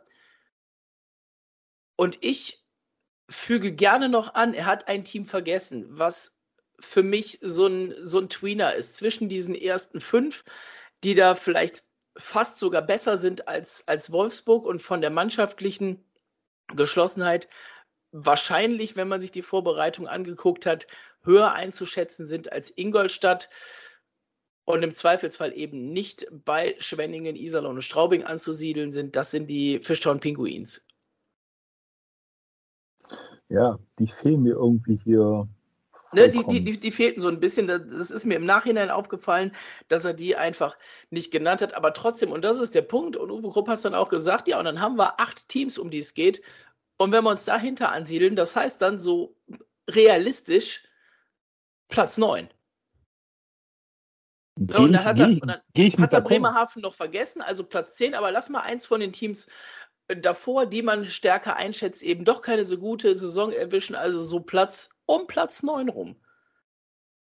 Ja, wie, gesagt, wie ich gerade gesagt habe, gehe ich mit d'accord. Also, wenn wir jetzt nur mal die ersten fünf nehmen, halt Berlin, München, Mannheim, Ingolstadt, also oder erstmal die vier. Also bei den vier sage ich ganz klar, die sind vorne weg. Ähm, unter denen wird es dann auch noch einen gewissen Abstand geben. Ähm, da sehe ich Mannheim halt ganz vorne, dann München, Berlin, Ingolstadt, Wobei ich dann jeweils bei München Ingolstadt so ein bisschen die Torwartposition in Frage stelle, ähm, wie gut es dann da funktioniert. Aber die sind trotzdem vom gesamten Potenzial im Team her, sehe ich die vier halt definitiv auf den ersten vier Plätzen und danach kommt erstmal nichts. Ähm, Wolfsburg kommt dann dahinter. Im Verbund sehe ich die mit Bremerhaven, vielleicht Bremerhaven ein bisschen, ein bisschen vor Wolfsburg. Und was dahinter dann ist, ne? also Pre-Playoff-Plätze, da sind halt dann Mannschaften, gerade wie es Koppel gesagt hat, wie es auch gesagt haben, also ist es Schwenningen, da ist Iserlohn, da ist Straubing. Augsburg man eigentlich auch nie vergessen. Also die, die mögen von, von Kader her, mag das so unscheinbar sein, aber das ist auch so, so eine Truppe, die kommt auch über so ein Wir-Gefühl. Und wenn es da einmal ins Rollen gerät, dann können die auch mal eine Siegesserie starten und sind dann plötzlich dann in dem Prequel auf so den vorderen Plätzen oder vielleicht auch mit Kontakt zu Platz 6. Also das kann alles so eine schöne Eigendynamik kriegen und äh, das geht so schnell rauf. Also ich denke mal, die Prepare aufs Plätze und dann die Plätze hinter, das wird so ein Hauen und Stechen bis, bis kurz vor Ende der Saison. Die einzigen Mannschaften, die ich halt aus meiner Perspektive relativ weit hinten sehe, so was die Vorbereitung und was man jetzt so gesehen hat, sind halt, tut mir leid, Bietigheim und Krefeld. Ja, da sind wir, sind wir glaube ich, sehr einig. Ähm, Düsseldorf wird dann natürlich noch oft genannt. Nürnberg muss zeigen, dass sie ein bisschen mehr aus dem Potenzial machen, was sie haben, wie letztes Jahr Augsburg. Äh, bin ich bei dir, darfst du eigentlich nie abschreiben, hat aber letztes Jahr natürlich auch so eine Saison schon gehabt, die nicht ganz reibungslos verlief. Ganz so viel ist da auch nicht passiert. Auch die werden es schwierig haben am Ende. Also ich glaube, die werden im Zweifel nicht um den Abstieg mitspielen, aber Playoffs in Augsburg, da muss genauso viel gut zusammenkommen wie bei uns, glaube ich. Vielleicht sogar noch ein bisschen mehr. Ja, ich glaube, bei Augsburg ist der entscheidende Faktor für diese Saison einfach die Trainerposition, ne? Ja. Und damit steht, steht und fällt halt vieles. Da werden wir bestimmt auch noch in den nächsten Wochen drauf eingehen. Ähm, wir haben es ja eben schon gesagt, Augsburg am zweiten Wochenende schon zu Gast bei uns und da werden wir natürlich dann eben auf die Panther da auch ein bisschen genauer noch eingehen. Eine letzte Stimme von Uwe Krupp noch ähm, und dann sind wir mit der Besprechung von der PK auch durch. Er hat sich nochmal dazu geäußert, wie das eben erwartbar war, dass Moritz Müller auch in der kommenden Saison das C auf der Brust trägt. Das ist also jeder, jeder, der sich mit der Mannschaft beschäftigt oder wenn du mit der, mit der Mannschaft lebst, ähm, dann ist der Mo schon, ähm, schon ein besonderer Spieler mittlerweile, der also voranläuft. Und da geht es ja jetzt nicht nur darum, ob er nun am Eis diesen Pass, ob das der richtige Pass ist. Da geht es ja beim Kapitän um noch andere Sachen, ähm, die doch viel wichtiger sind. Und ich glaube, in, in dem Bereich, also Mo ist ein guter Spieler, Kapitän der deutschen Eishockey-Nationalmannschaft und der geht im Training voran. Der geht in unserem in dem Leben da unten in der Kabine, ist er der, äh, geht er vorne weg. Und das ist für mich dann der Kapitän. Keine Überraschung, oder? Und wenn man sich den Kader anguckt, nö, nicht wirklich. Also, also ich, ich, hätte, ich, hätte, ich hätte jetzt von meiner Position, ich hätte jetzt keinen anderen gewusst, wo ich sagen würde, ja, der sollte es machen. Ja. Was ein bisschen schwierig, äh, schwieriger ist, ist die Suche nach den A's. Da gab es auch noch keine genaue Entscheidung, weil eben zwei, die ein A hätten kriegen sollen. Also es wird wahrscheinlich wieder eine Aufteilung Heim- und Auswärts-A geben. So ist es zumindest angedacht. Und Jonas Hullers und Sexil sollten beide ein A bekommen. Das äh, wird jetzt natürlich erstmal nicht passieren. Und da muss man dann natürlich, muss man dann natürlich jetzt mal abwarten, die ersten Spiele, wer dann das A bekommt. Zwei Sachen ähm, noch, die ich habe, ähm, die wir so einfach nochmal nennen. Da haben wir keine, keine gute Stimme beziehungsweise kein gutes Zitat für gehabt. Ähm, was sicher ist, ähm, die Haie werden keine verletzten Spieler zu Beginn lizenzieren, also gerade was die, was die Kontingentspieler angeht, das heißt ein Sexil und ein Jonas Hüllers werden erstmal nicht lizenziert, bis sie denn wieder soweit fit sind und ins Geschehen eingreifen können. Da wird man tatsächlich erstmal nur die Spieler lizenzieren auf den äh, Kontingentpositionen, die da eben auch direkt weiterhelfen können. Und ein schönes Zitat habe ich noch gehabt, das hat sich aber so über, über eine Minute aufgebaut, deswegen habe ich es nicht mit in die, in die O-Töne reingekriegt. Ähm, Uwe Krupp hat gesagt, der Leitfaden der Mannschaft, und das ist ein schöner Abschluss jetzt, glaube ich, an der Stelle, es sind Spieler, die sich beweisen wollen.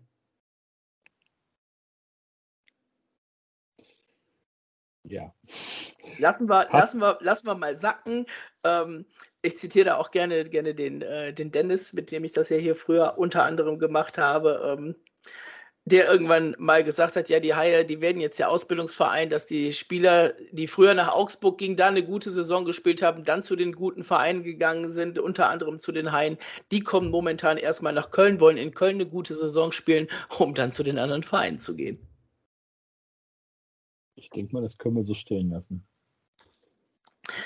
Last but not least, Markus, äh, du hast es gerade eben eigentlich äh, schon, schon ausführlich beantwortet, aber wir sehen das, glaube ich, beide ähnlich. Wir sehen die Haie um die Pre-Playoff-Plätze mitspielen. Wenn alles, wirklich alles perfekt läuft, vielleicht mitspielen um Platz 6, aber nicht erreichen. Und wenn alles schlecht läuft, können wir aber auch gut in den Abstiegskampf reingeraten. Ja, also ich denke ich denk mal, ab Platz, ich sag mal, ab Platz 7 nach hinten ist fast alles möglich, weil es hängt halt wirklich davon ab, ähm, wie verläuft die Saison, wie entwickelt sich mit den Verletzten, äh, was kommt eventuell noch nach, ähm, wie stellt sich die Torwartsituation über die Saison hinweg dar. Ähm, da sind so viele Faktoren, die da reinspielen. Und ähm, muss dann halt auch sehen, wie läuft es bei den anderen Vereinen. Deswegen ähm, genau sich auf irgendwas festlegen ist schwierig, aber ich, ich bin da bei der Aussage von Uwe Gruppe und auch bei dir so um Platz 9 rum wird das sein, wo wir am Ende einlaufen werden. Da sehe ich uns dann in etwa auch. Jawohl. So, bevor wir jetzt in die Partien gehen und in die Aufzeichnung mit den beiden Kollegen aus Wolfsburg und München. Ich habe ja gesagt, ich werde dich mit einer Sache noch überfallen heute. Und ähm, das Ganze, das kann jetzt losgehen, weil die Saison jetzt losgeht. Und zwar, das ist das Thema Saisonwette. Das ist eine Sache, die kennt man aus dem Fußball.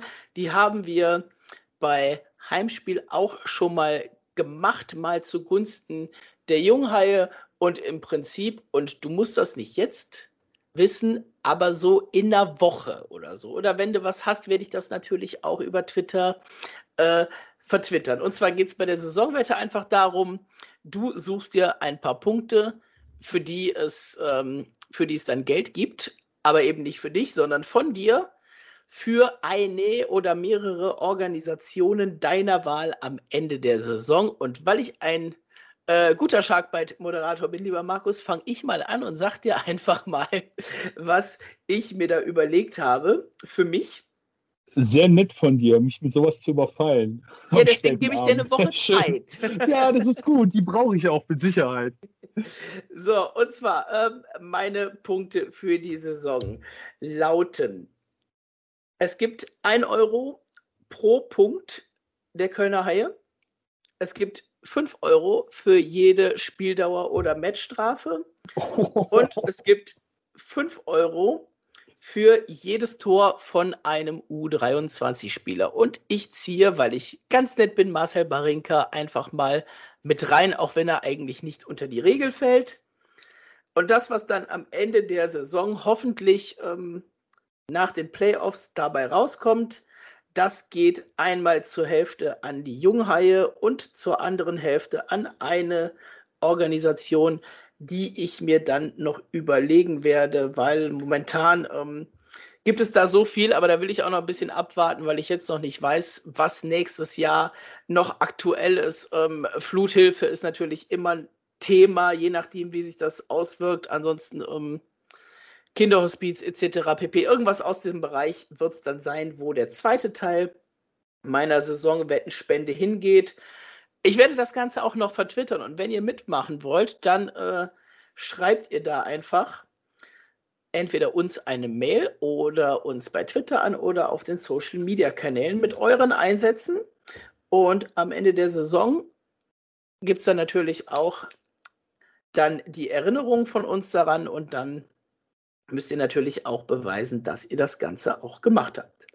Markus, du hast eine Woche Zeit, dir ein bisschen was zu überlegen, ähm, wie du da reingehst. Ich stelle die Frage, ob du mitmachst, gar nicht, sondern äh, das setzen wir einfach mal voraus.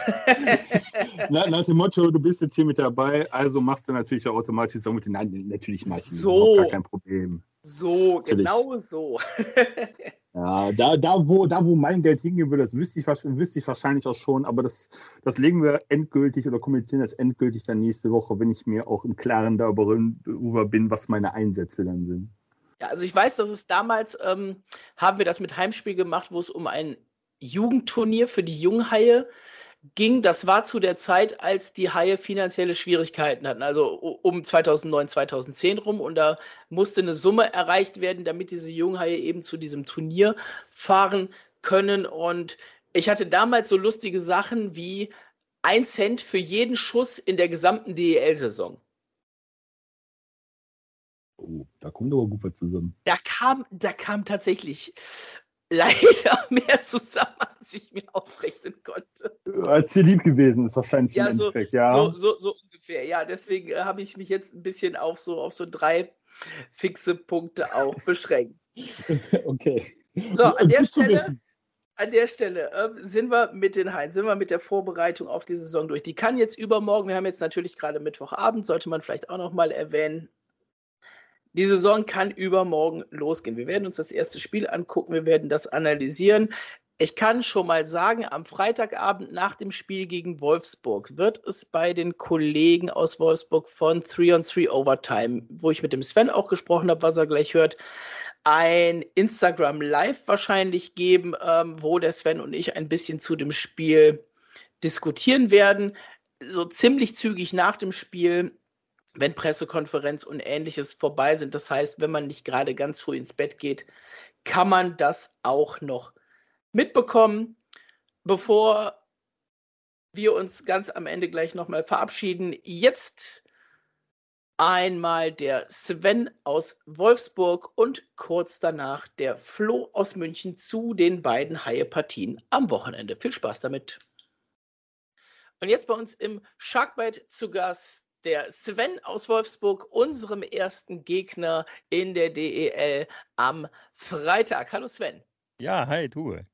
Freue mich, dass ich bei, mal bei euch bin.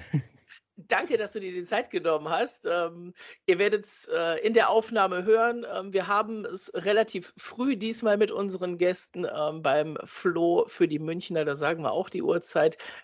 Es ist etwas umgekehrt wie mit den Spielen. Mit dem Sven bin ich jetzt etwas später dran. Das ist ein bisschen tricky für die Aufnahme dann später, aber das kriegen wir auf jeden Fall hin, wenn ihr das hört. Ja, Sven, erzähl ein bisschen über dich, über Three on Three Overtime. Was macht ihr rund um die Wolfsburger? Ja, ähm, Three on Three Overtime ist so ein äh, ja, Projekt, was ich vor, ähm, ich muss jetzt überlegen, ich glaube 2018 war das, ähm, na, in, nach dieser Horrorsaison ähm, so in Angriff genommen habe. Man hat äh, an vielen Standorten der DEL gab es so Podcasts, die durch Fans oder durch äh, ja, Profis betrieben wurden. Und ich dachte immer, Mensch, warum gibt es sowas in Wolfsburg nicht? Dann hatte ich da mal mit dem Pressesprecher der Güssis gesprochen und mal so abgecheckt, ob man da ein bisschen Unterstützung kriegen kann. Und äh, ich sag mal so, personelle Unterstützung konnten die uns nicht geben bei der kleinen ähm, Geschäftsstelle, die die haben und dem Staff, der dahinter steht. Äh, aber ähm, er hat mir zugesichert, dass wenn O-Töne oder sowas zu, zu machen sind oder wenn es mal Merch gibt, die wir verlosen können, dass wir da Unterstützung kriegen. Also habe ich mir so ein paar Mitstreiter gesucht und äh, das lief dann super an und äh, wir sind äh, mittlerweile ich das immer den kleinen Familienpodcast. Wir haben natürlich nicht so viele Follower, wie ihr das beim Sharkbite hattet und auch jetzt, äh, nachdem ihr ein Jahr Pause gemacht habt, äh, wieder haben werdet. Äh, oder an anderen großen Standorten.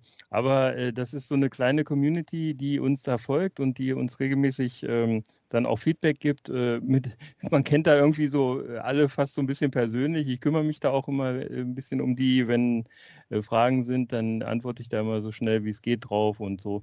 Und das ist, zeichnet uns ein bisschen aus und natürlich auch so ein bisschen die Nähe zum Team, die da dank des Pressesprechers der Grizzlies hergestellt wird und auch äh, die Spieler sind da sehr nahbar, das kennst du ja wahrscheinlich von Köln auch. Insofern, ja, der kleine Familienpodcast aus Wolfsburg quasi. Da kann man natürlich auch nochmal äh, namentlich erwähnen, Pressesprecher bei den Grizzlies, der Chris Gerlach. Genau, genau ähm, auch bei, bei uns bei Heimspiel oder jetzt eben mit dem Sharkbite äh, immer ein, ein guter Ansprechpartner, wenn es um Belange aus Wolfsburg geht. Ja, auf jeden Fall. Den hatte ich ja am, am letzten Freitag im, äh, in der Rückschau auf die Preseason und die Sommerpause. Und äh, wer da Interesse hat, kann da gerne nochmal reinhören. Das ist wirklich ganz interessant, weil er so ein paar Interna mal so rausgibt und äh, so Anekdoten aus seiner aus seinen zehn Jahren ähm, Pressesprecherarbeit da bei den Grizzlies ist wirklich äh, sehr hörenswert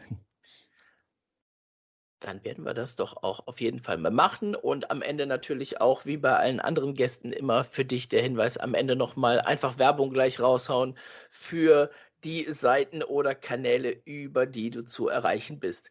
Mhm. Gehen wir mal in die Sache rein.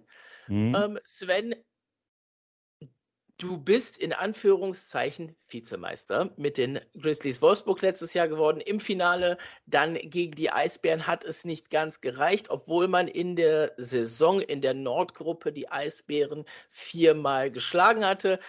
Am Ende trotzdem ein Erfolg oder am Ende doch eine Enttäuschung in Wolfsburg wieder nur Vizemeister?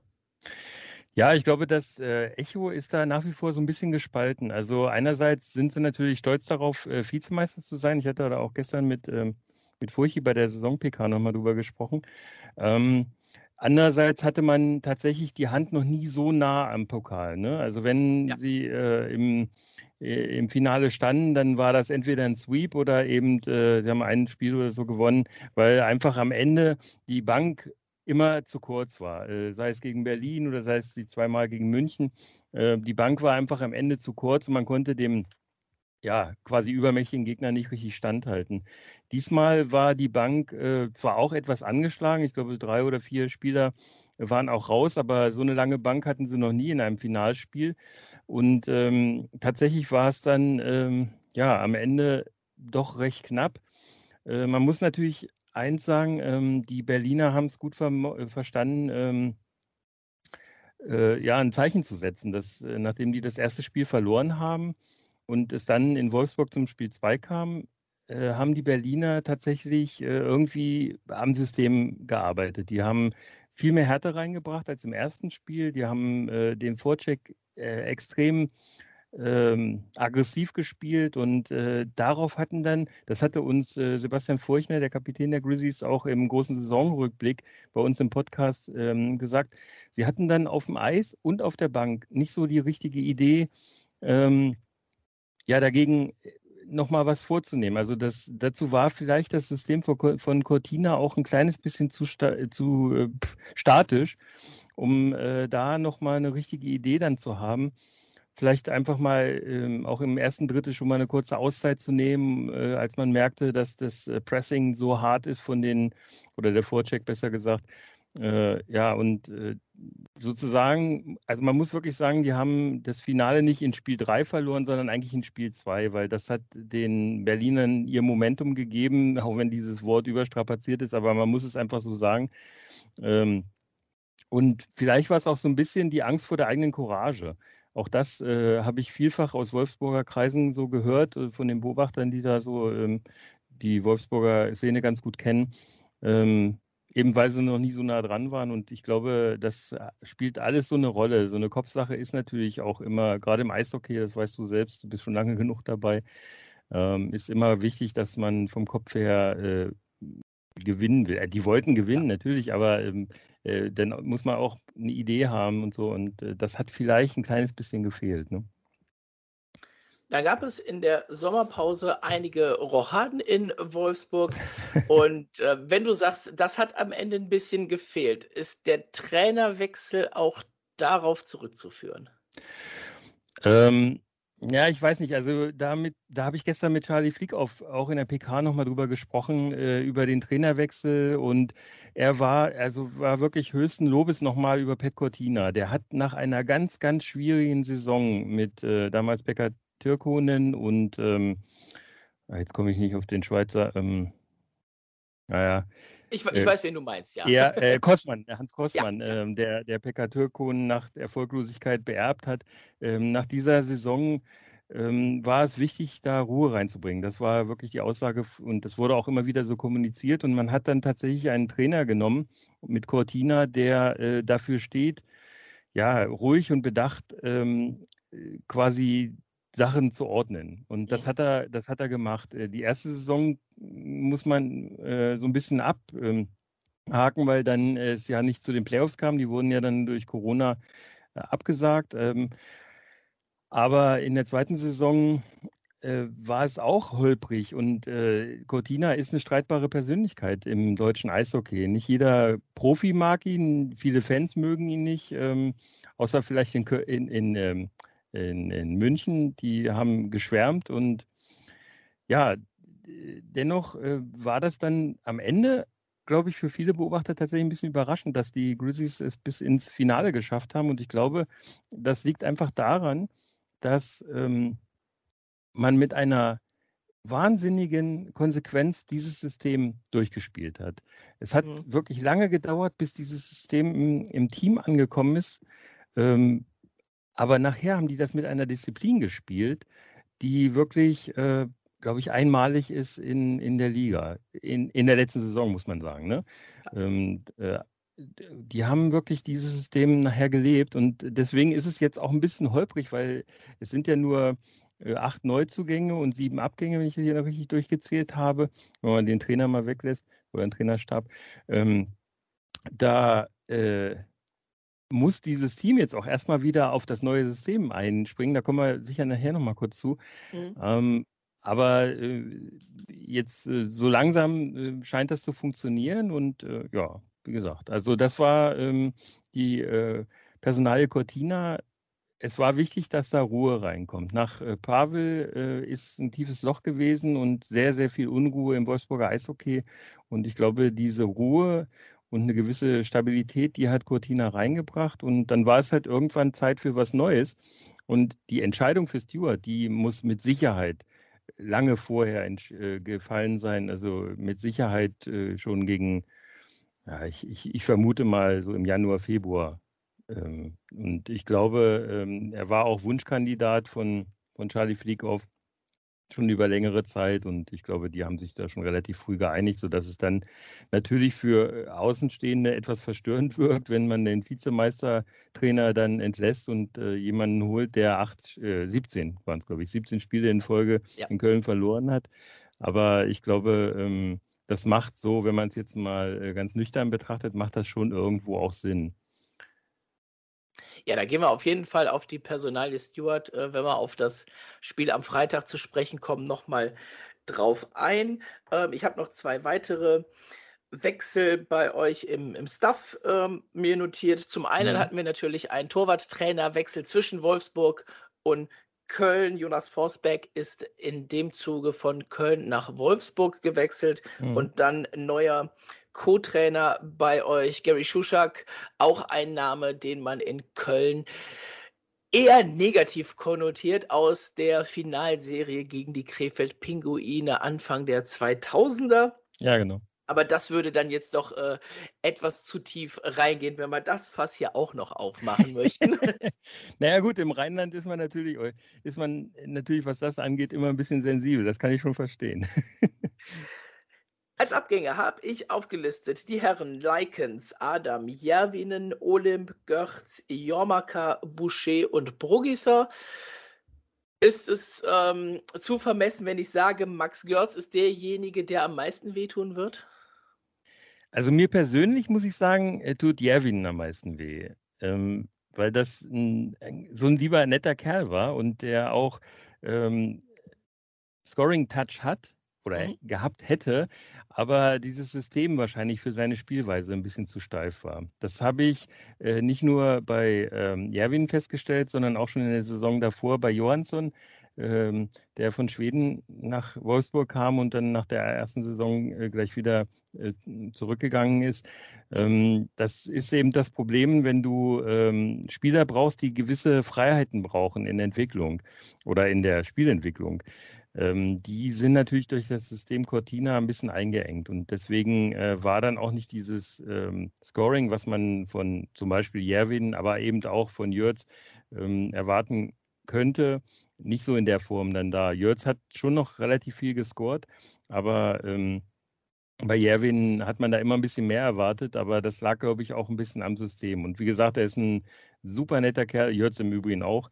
Ähm, und äh, die beiden vermisse ich schon. Den Jörg sehe ich wenigstens ab und zu nochmal im Fernsehen. Und auch wenn, die, wenn sie dann nach Wolfsburg mal kommen mit Schwenningen. Aber ähm, Jerwin ist natürlich, also für mich persönlich schon ein großer Verlust.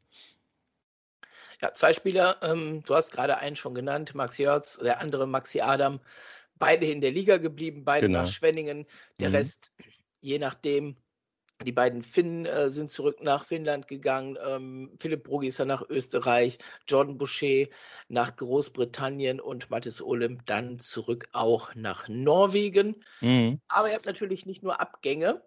Äh, warte mal kurz, ich wollte noch mal ja. ganz kurz was zu Bruckisa sagen. Ah, ähm, Bruckisa hatte ja in der letzten Saison ganz schwere, äh, ganz schweren Stand und hat dann äh, sozusagen gegen die Fischtown Pinguins äh, das Tor überhaupt der, der Saison geschossen für die Grizzlies. Ja. Ne? Und ähm, ich bin ehrlich gesagt davon ausgegangen, dass er nach der Saison, direkt nach der Saison, ähm, vereinbart, äh, die Grizzlies verlassen zu können. Das kam aber nicht. Das hat mich tatsächlich gewundert. Und äh, es kam nach der äh, Olympia-Quali für die Dänen.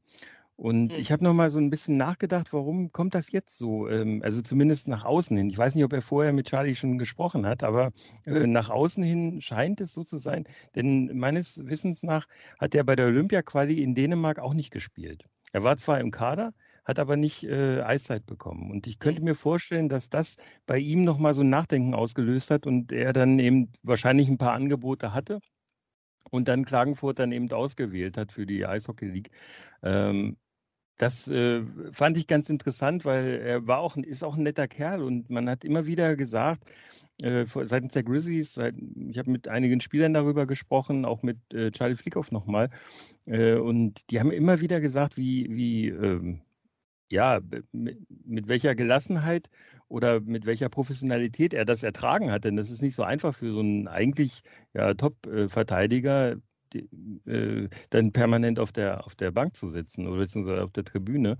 Äh, deswegen wollte ich das äh, auf jeden Fall nochmal ganz kurz ansprechen mit Philipp Rukisa, dass ähm, er sich halt in Wolfsburg nicht so entfalten konnte, wie er das wahrscheinlich selber gerne wollte und hat dann eben die Gelegenheit jetzt genommen, ähm, ja, einen Top-Verteidigerplatz zu bekommen in, in Klagenfurt. Ja, da kann man natürlich auch äh, die Saison immer mal ein bisschen drauf gucken. Klagenfurt ja sowieso ein Team mit vielen Ex DELern, wo ein Blick hin immer schon mal lohnt. Mhm. Neuzugänge, wie gesagt, da kommt der nächste Punkt. Ähm, ihr habt einen Rückkehrer in Björn Krupp, der kommt zurück aus Mannheim. Auch das mhm. natürlich eine Geschichte des ersten Spieltages, dann ähm, Vater gegen Sohn. Dann ja, und, und, und noch, ja. äh, und Tube noch eins. Der Vater ist der, der den Trainer der Wolfsburger beerbt hat. Das darf man auch nicht vergessen. Ja, natürlich, klar. Das, also das äh, hat schon, das hat schon eine gewisse Brisanz. Nicht nur, dass äh, äh, äh, Stuart jetzt äh, sozusagen sein erstes Spiel gegen seinen Ex-Club macht. Äh, da habe ich ihn übrigens, wenn ich das kurz vorziehen darf, gestern ja. auch darauf angesprochen. Und dann sagt er, als er äh, äh, den Spielplan gesehen hat, musste er echt mal herzlich lachen. Und äh, es war ihm klar, dass das passieren musste. Aber das, als es dann wirklich so war, musste er einfach herzlich lachen, dass, dass, dass das so kommt gegen Köln dann ausgerechnet.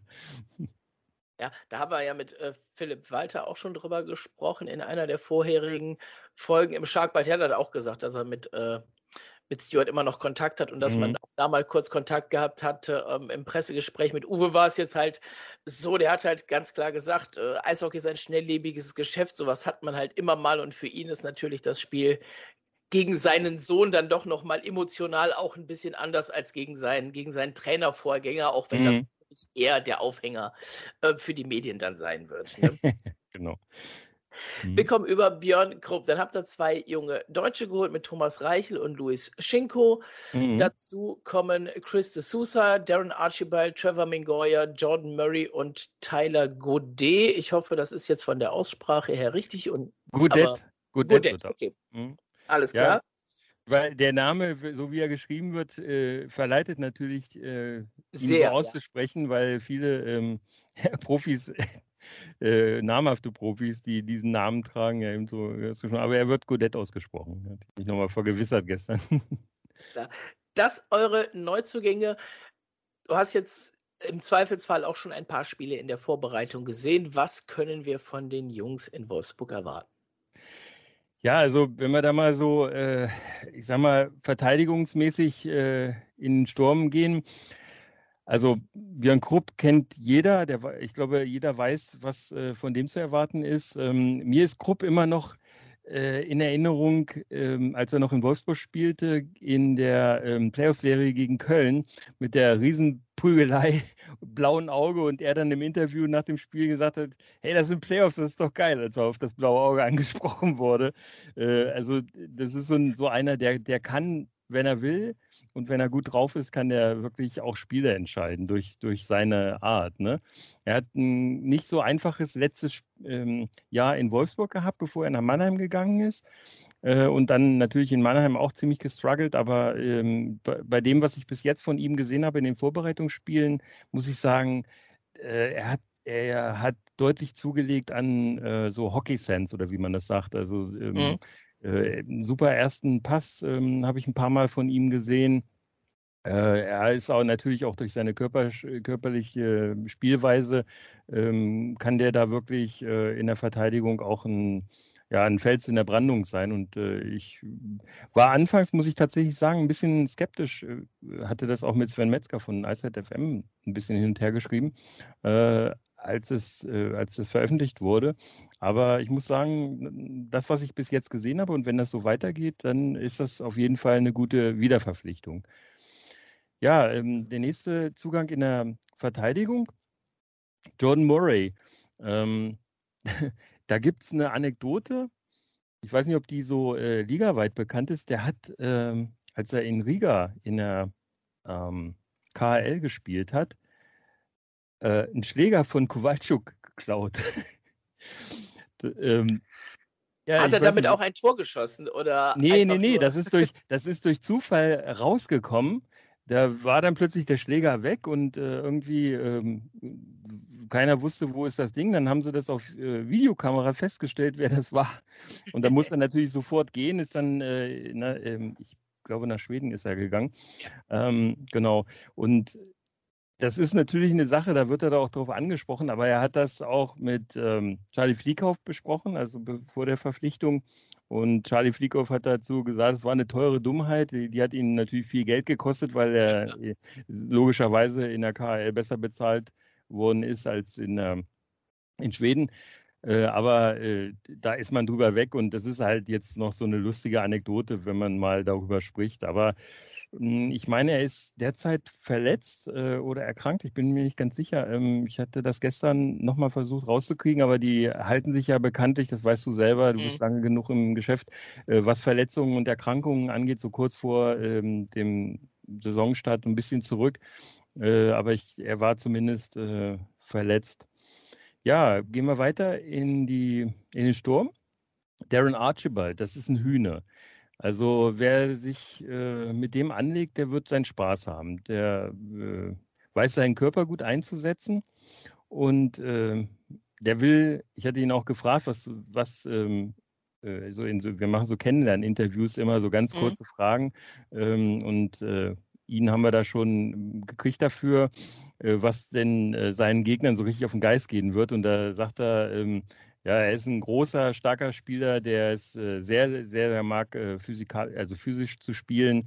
Und äh, er spielt so, ja, in your face Style. Also er geht drauf äh, und zwar richtig. Und das hat man auch äh, im, äh, in den Vorbereitungsspielen gesehen. Also ähm, ich habe da gehört von ähm, Wietigheimer, der ihn ähm, gecheckt hat oder versucht hat zu checken und er hat gesagt, da ist ihm erstmal die Luft weggeblieben. Ähm, insofern, äh, da ist, glaube ich, einiges zu erwarten, aber der kann nicht nur äh, hart spielen, sondern der kann auch scoren. Das hat er im Vorbereitungsspiel gegen die Huskies zweimal gezeigt.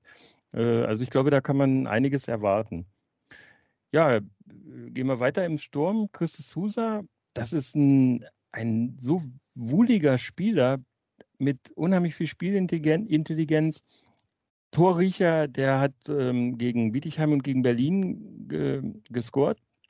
Und zwar so, also das sind so Tore, da denkst du, das geht doch gar nicht. Ähm, das sind so, ich weiß nicht, also der hat wirklich ein, das, was, was uns äh, in Wolfsburg in der letzten Saison manchmal so ein bisschen gefehlt hat, so dieses, dieses äh, Puckverständnis und so ein Ding mal schnell reinzustochern so und, und mhm. äh, aus komischem Winkel äh, Tore zu machen und abstauben und aber eben äh, das ist das, was man ja Spielintelligenz nennt, wenn man am richtigen Ort steht, um den Puck dann einfach nur reinzumachen. Und das ist so einer, äh, wie gesagt, ist sehr wühlig und kann äh, richtig gut ähm, spielen.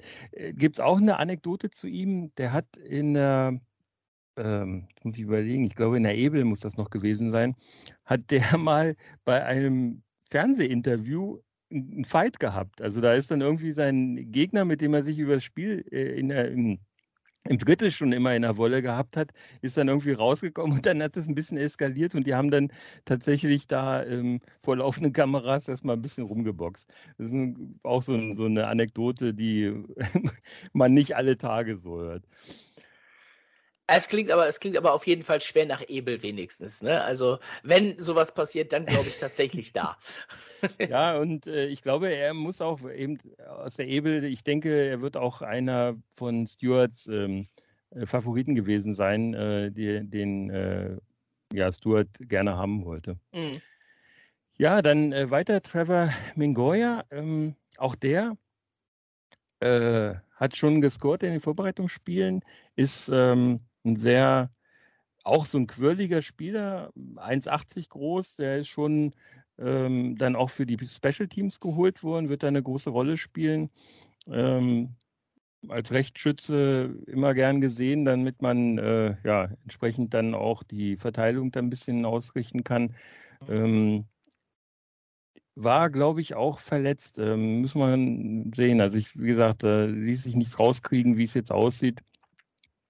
Äh, wird aber sicherlich auch einer sein, der, der da den Grizzlies gut helfen kann. Also alle Neuzugänge, das vielleicht schon mal so vorab, äh, alle Neuzugänge der Grizzlies haben in den, äh, so, die, so sie dann spielen konnten, in den Vorbereitungsspielen wirklich das gezeigt, was man eigentlich von Neuverpflichtungen erwarten kann. Die haben sehr viel Einsatz gezeigt und haben alle schon irgendwie gescored. Das ist schon ganz cool. Ähm, Tyler Goudet ist als letztes gekommen. Äh, ein Center, der, wo man lange auf der Suche war, noch den richtigen Center für die erste oder zweite Reihe zu kriegen. Ähm, der ist, äh, den habe ich selbst noch nicht spielen sehen, weil er eben nach den äh, öffentlichen Spielen sozusagen verpflichtet wurde. Ähm, ja, der ist ein Riese.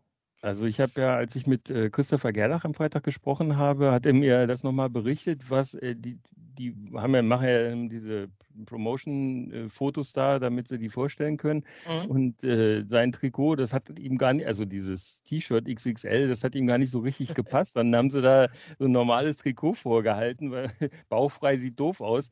Und das ist wohl ein richtiger Hühner. Er sagte, die müssen, der, der eine ähm, ähm, ähm, Equipment Manager meinte, wir müssen jetzt die Türen hier ein bisschen breiter machen. Also der hat wirklich, ähm, äh, der, also der, der wird einer sein, der den Spielern so richtig auf den Geist geht.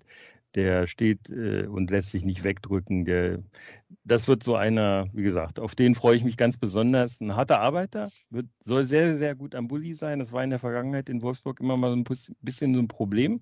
Mhm. Ähm, Bulli-Spieler, äh, gute Bulli-Spieler zu kriegen. Ähm, also da können wir uns, glaube ich, drauf freuen. Wie gesagt, ich habe ihn noch nicht gesehen, aber das, was man liest über ihn und was äh, Charlie da über ihn sagt, ist, äh, scheint ganz gut zu werden. Dann ja. Ich hm? nehme die, nehm die Jungen, die uns jetzt noch fehlen, nehme ich jetzt äh, schon mal mit in, in den nächsten Punkt rein, ja. ähm, weil die passen nämlich genau dazu. Ihr habt in Wolfsburg nur in Anführungszeichen vier Spieler im Kader, U23, richtig. drei müssen immer auf dem Spielberichtsbogen stehen. Mhm. Und wenn ich das richtig hier vor mir habt, habt ihr inklusive den Spielern 15 Stürmer im Aufgebot. Wer von den Jungen rutscht oben rein und wer von den Arrivierten fällt deswegen hinten raus? Also zunächst muss man sagen, Luis Schinko ist leider im Training hat er sich schon an der Schulter verletzt, musste operiert werden. Der wird also eine Weile brauchen, bis der überhaupt in den Kader mit reinrutscht, sodass die übrigen drei eigentlich gesetzt sind. Ja. Äh, ja, wer rutscht rein, wer rutscht raus, stellt sich eigentlich nicht die Frage. Wenn du äh, mit vollem ja, Ballett auflaufen willst, musst du sie eh alle drei reinnehmen. Äh, da ist ja der, das Eingewächs ja. aus Wolfsburg, der Steven Rabe, dann der Janinus, der schon seit zwei Saisons in Wolfsburg spielt. Und äh, wie gesagt, jetzt dazugekommen Thomas Reiche, das ist der Bruder von Lukas Reiche. Und äh, insgesamt ist das natürlich eine Familie, die Familie Reiche, die kennt, glaube ich, jeder, der mit, der, mit dem Eishockey sich beschäftigt. Der Vater Martin, der Onkel Robert und sein Cousin, Cousin äh, Christian Reiche, die ja, beherrschen das Eishockey sozusagen. Ähm, die können das alle, ja. die, die, können das alle und auch gar nicht so schlecht. Ja, ähm, bei Thomas Reichel muss ich sagen, das ist, ähm, obwohl er ja noch relativ jung ist, ähm, der weiß auch an der richtigen Stelle zu stehen. Er hat auch so ein paar schöne, äh, ich glaube, zwei Tore hat er auch schon in der Vorbereitung geschossen. Ich glaube, gegen Bietigheim eins und äh, in Wolfsburg meine ich auch. Mhm. Genau, ähm, äh, gegen Berlin und äh, der weiß auch an der richtigen Stelle zu stehen, um so ein Abstaubertor mal zu machen. Also ähm, da bin ich äh, wirklich ganz angetan, denn unser Janinus, der hat sich ja lange schwer getan, überhaupt sein erstes Tor zu schießen. Und ähm, gut, jetzt ist natürlich Vorbereitung, Vorbereitung und die richtigen äh, DL-Spiele wird man dann sehen, ob er da dann entsprechend auch so scoren kann. Aber ähm, der hat auf jeden Fall schon bewiesen, dass er einen gewissen Torriecher hat und auch äh, an der richtigen Stelle stehen kann. Ja, bei Luis Schinkel, äh, Schinko habe ich schon gesagt, er ist verletzt aktuell. Äh, sieht sich selbst als Center, aber ist ihm natürlich auch klar, dass er dafür, um im, im Stamm als Center zu spielen, ähm, da muss er noch ein bisschen reifen. Ist er auch noch ganz jung und ähm, wird mit Sicherheit, kommt aus der DL2, wird mit Sicherheit ähm, da noch einige Zeit brauchen. Aber äh, in Wolfsburg, denke ich, wird man ihm die Zeit auch geben können. Äh, zumindest, ja, das zeigt ja das Beispiel ähm, äh, Maximilian Adam, solange wie ein U23er ist. Äh, denn äh, was das Ausbilden an U23ern angeht, sind wir leider nicht so gut aufgestellt wie in Köln, die Haie. Ähm, da muss dann im Prinzip immer eingekauft werden. Der, der Steven Rabe ist da tatsächlich äh, dann eine kleine Ausnahme. Mhm. Ähm, wobei man bei Rabe auch sagen muss, ähm, er ist, ähm, also er hat schon gute, ähm, äh, wie soll ich sagen, äh, ja, Eishockey-Fähigkeiten. Ähm, aber ob es dann wirklich permanent, er hat einen Dreijahresvertrag gekriegt. Ähm, mhm. Das war auch so ein bisschen so ein Dankeschön, denke ich mal, äh, weil er äh, da in der schwierigen Lage unter Kossmann ähm, nach Pavel Groß, nach der Ära Pavel Groß da eingesprungen ist und ähm, da wirklich ja, Eiszeit geschrotet hat ohne Ende in der Verteidigung umgeschult, ist ja eigentlich Stürmer, aber umgeschult zur Verteidigung und hat da einen ganz guten Job gemacht. Aber wie gesagt, es, er ist körperlich äh, fehlt ihm da einfach noch ein bisschen was, um in der Verteidigung ähm, sich permanent als Stammspieler einzuspielen. Er hat in der letzten Saison oft auf der Bank gesessen, war zwar auf dem Spielberichtsbogen, aber hat dann kaum äh, Eiszeit bekommen. Ähm, ich weiß nicht, man muss sehen, ob das in dieser Saison ein bisschen besser wird. Ähm, die Grizzlies haben ja jetzt eine Zusammenarbeit mit äh, den Hannover Scorpions ähm, mhm. vereinbart. Und äh, ich könnte mir vorstellen, wenn der Luschinko dann wieder da ist, ähm, dass ähm, Steven Rabe dann doch des Öfteren wieder in der Oberliga spielen wird, um da einfach äh, noch weiter an sich arbeiten zu können. Ne? Für die äh, Zuhörer, die mit dem Namen Schinko natürlich auch was anfangen können. Ähm, der Vater von Luis Schinko, Thomas, ja 2002 mit den Haien immerhin Meister geworden. Darf man mhm. an der Stelle auch nicht vergessen. Hat jetzt nicht unbedingt die tragende Rolle im Team, aber insgesamt inklusive Playoffs 71 Spiele die Saison gemacht. Also hat da auch ähm, in fast allen Spielen mit auf dem Eis gestanden. Mhm.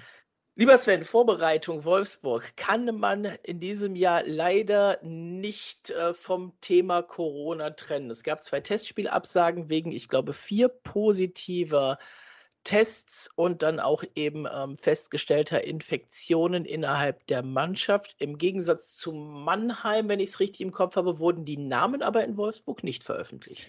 Nee, ähm, hatte ich auch nachgefragt. Ähm, das ist, wird dann auch so ein bisschen äh, als ja, Personenschutz oder Datenschutz äh, genannt. Also die mhm. Spieler wollten da auch nicht genannt werden. Okay. Und dem ist man dann nachgekommen. Ähm, ich meine, es waren aber drei. Äh, ich glaube, in, äh, in Mannheim Kann auch sein, ja. Oder in Mannheim vier, ja, genau. Ja, aber es spielt ja auch keine Rolle. Ähm, interessant war, einer von den Spielern war äh, doppelt geimpft schon. Also daran mhm. nochmal an alle sei erinnert, äh, impfen lassen hilft nicht zwingend, äh, nicht sich zu infizieren, nur der Verlauf wird deutlich milder sein. Und wie man hört, ist auch ein komplett milder Verlauf gewesen. Ähm, ob die drei, die es betrifft, äh, am Freitag spielen, habe ich auch gefragt, äh, konnte natürlich noch nicht gesagt werden. Die werden Day-to-Day, -Day, so sagt man ja im Eishockey-Deutsch, ja. ähm, äh, Day-to-Day gesagt. Ähm, man darf natürlich nicht vergessen, das wissen wir aus der letzten Saison, als ähm, Armin Wurm und äh, Valentin Busch äh, Corona, eine Corona-Infektion hatten, ähm, wenngleich auch der Verlauf sehr milde war, haben die doch eine ganze lange Zeit gebraucht, um wieder ihre Form zu ähm, erreichen, die sie vor der Infektion hatten. Und äh, auch das sei nochmal gesagt, der Yannick Möser hatte ja sogar nach einer Corona, einer völlig atypisch, also ohne, äh, asymptomatisch sagt man, ohne, ähm, also ohne Symptome äh, hat er eine Mus Herzmuskelentzündung ausgebildet. Das ist, er ist auch da nicht der Einzige, es gab mehrere, aber ähm, das wurde dann als erstes mal publik gemacht und ähm, ja, umso schöner, dass er sich dann wieder äh, richtig ins Team reingearbeitet hat und man hat ihn jetzt äh, auch nochmal um zwei Jahre äh, weiter verpflichtet.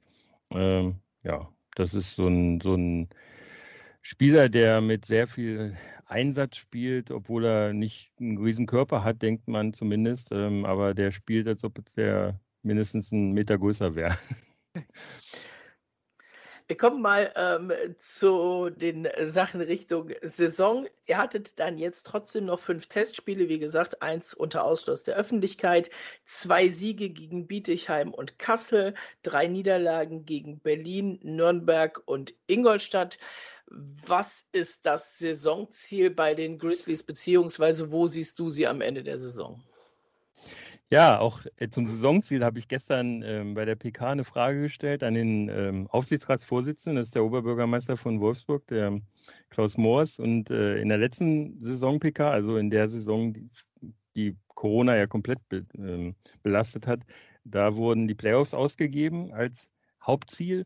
Ähm, auch das ist natürlich wieder ähm, das Ziel in Wolfsburg, die Playoffs zu machen. Ähm, ja, Sebastian Furchner hat im großen Saisonrückblick ähm, zu uns gesagt, sein Ziel ist, ähm, Meister zu werden. Und das äh, ist sein Wunsch auch, dass man in Wolfsburg äh, nicht immer dieses Understatement sozusagen macht, äh, mhm. sozusagen, ja, wir wollen in die Playoffs und dann mal gucken. Äh, das äh, ich habe ihn dann gestern nochmal versucht, darauf festzunageln. Er hat sich dann aber auch ein bisschen wieder zu, ne, zurückgezogen, will ich jetzt nicht sagen. Er will natürlich weiter Meister werden, aber da, dazu muss man halt erstmal in die Playoffs kommen. Deswegen ist sein Hauptziel natürlich erstmal die Playoffs zu erreichen. Ähm, Platz 6 ähm, ist das, was äh, da so im Raume steht. Natürlich, ähm, ja, ich persönlich denke, wenn alles gesund bleibt, ähm, ist mit dem Kader da sind keine hm, überragenden Topspieler dabei, so à la Rendulic oder äh, Ben Smith oder so. Ähm, aber wenn dieser Kader, ähm, oder sagen wir andersrum, dadurch hat dieser Kader aber die Möglichkeit, ähm, sozusagen als Kollektiv äh, zu arbeiten. Mhm. Äh, und man muss nicht äh, viel Arbeit investieren, um sozusagen äh, Top-Spieler dann so ein bisschen runterzubringen, damit er in, in so einem Team funktioniert oder damit das Team um ihn herum funktioniert, sondern ihr kennt das ja mit Matsumoto zum Beispiel auch. Ähm, äh, da, das ist möglicherweise gar nicht so erforderlich, sondern das Team ist an sich sehr homogen, was die äh, sozusagen die Wertigkeit der Spieler angeht. Du hast natürlich äh, Spieler, auf die du dich verlassen musst, die gesetzt sind für Powerplay oder eben für erste, zweite Reihe. Aber dennoch ähm, glaube ich, wenn das Team funktioniert, wenn alle gesund bleiben, die haben ja sogar noch zwei Ausländerlizenzen frei. Äh, nee, Moment, drei, glaube ich sogar. Ich muss mal gucken. Glaube, äh, zwei. Acht, zwei, ja. Zwei. Ähm, Genau. Äh, und ich hatte auch gefragt, ob denn noch Geld da wäre. Äh, hatte ich mit Hartmut Ricke gesprochen, dem Finanzchef sozusagen der Grizzlies. Ähm, sagt er, ja, wenn es hart auf hart kommt, äh, können wir da vielleicht auch noch was locker machen. Ähm, insofern, mh, hm, ich glaube, die Playoffs müssten erreichbar sein. Ähm, wo es dann am Ende steht, also in den Playoffs, das weißt du selbst, du bist viel länger dabei als ich. Äh, das steht dann in den Sternen, da kann viel passieren in den Playoffs. Ja, da ist immer viel drin. Das ist Tagesform, das ist Verletzten, Miseren abhängig mhm. und ähnliches.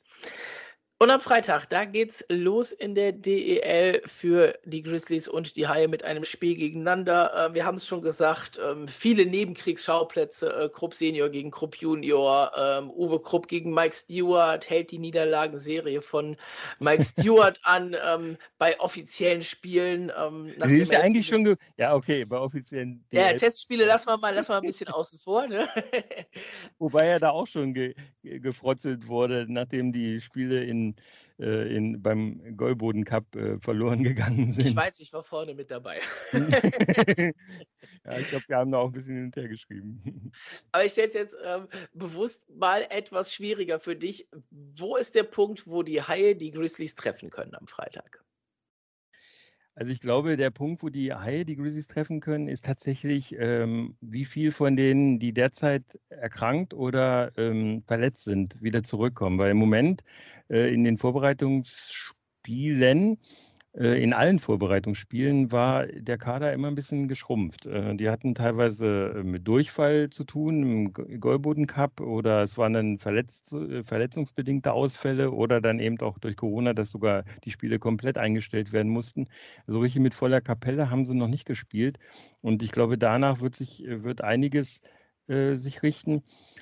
Ja, ansonsten äh, könnte den Grizzlies natürlich noch so ein bisschen äh, könnten sie sich selbst im Weg stehen, weil sie äh, das System ähm, Mike Stewart noch nicht hundertprozentig drin haben. Ich habe das in den beiden Spielen, die ich live gesehen habe, ähm, hat man das System durchblitzen sehen, aber eben nicht über die komplette Spielzeit, sondern immer so abschnittsweise oder phasenweise.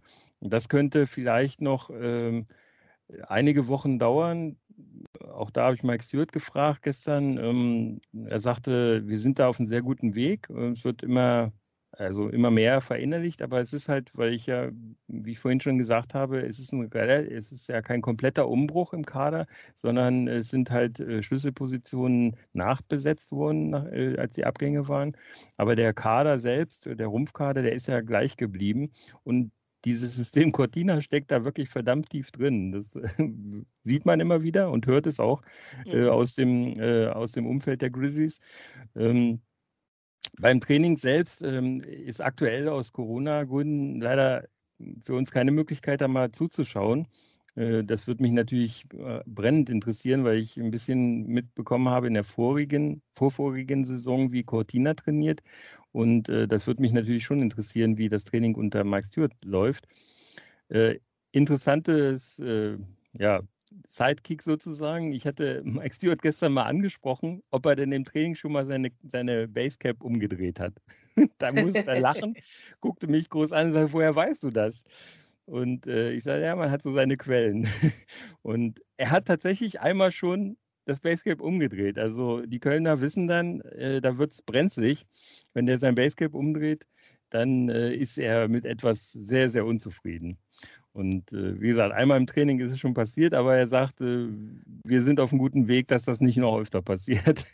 Oh, ich kann, ich kann dir erzählen, Interviews nach, nach Niederlagen, die ihm wehtun, sind kein Spaß mit ihm. Das äh, kann ich dir äh, zum Abschluss schon mal mit in die Saison reingeben. Mhm.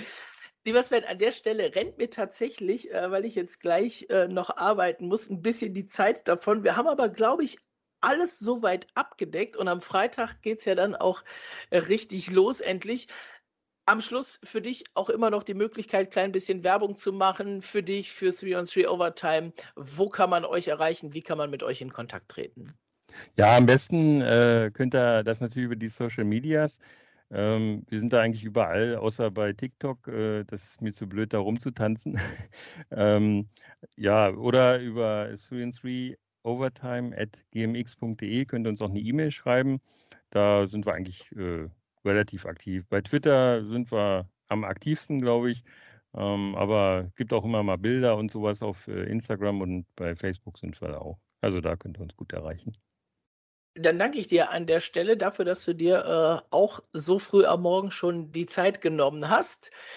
Wünsche. Ja, ich, ja. ich, ich, danke dir, dass du mich äh, eingeladen hast. Und äh, ich wollte nochmal sagen, das äh, wollte ich eigentlich schon zum Anfang sagen, aber jetzt fällt es mir gerade wieder ein. Schön, dass ihr den Sharkbite wieder aufleben lassen habt nach einem Jahr Pause. Es hat doch schmerzlich gefehlt, die Informationen äh, direkt äh, aus Köln. Also schön, dass du dir die Mühe machst. Äh, ich weiß ja, wie viel Arbeit das macht und äh, dass ihr wieder mit am Start seid.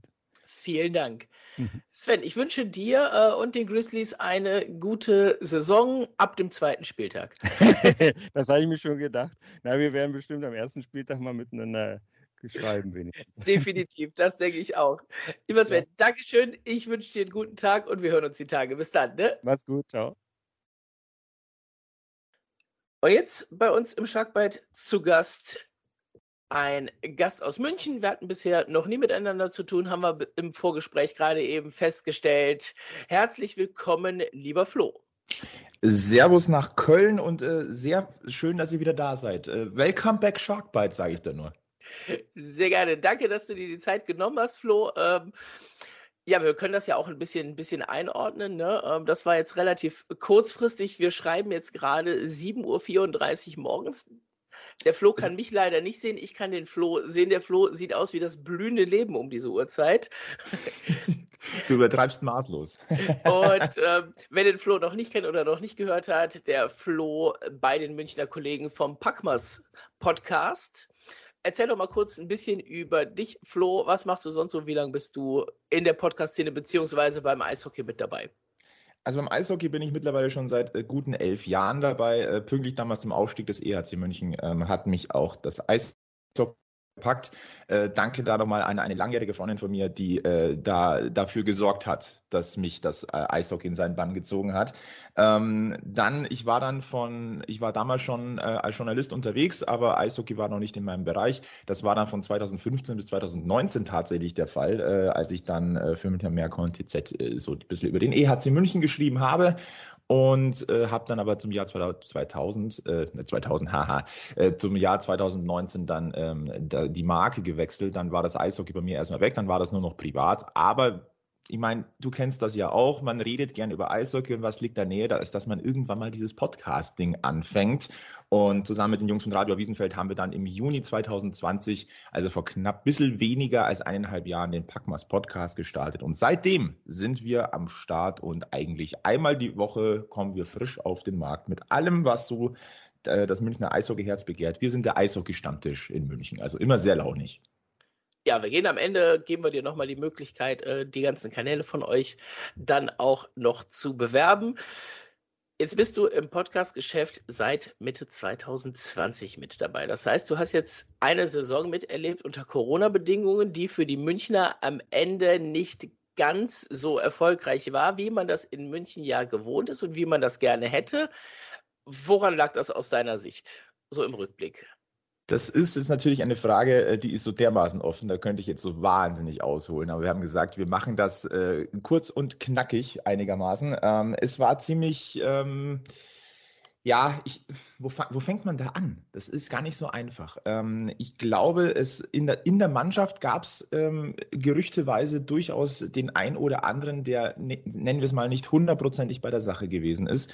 Und da rede ich jetzt nicht nur von, in Anführungszeichen, dem Stinkstiefel, sondern auch, es gab einfach ähm, auch ein paar private Themen, die einfach bei dem einen oder anderen Spieler nicht ganz für einen freien Kopf gesorgt haben. Das sind menschlich nachvollziehbare Züge.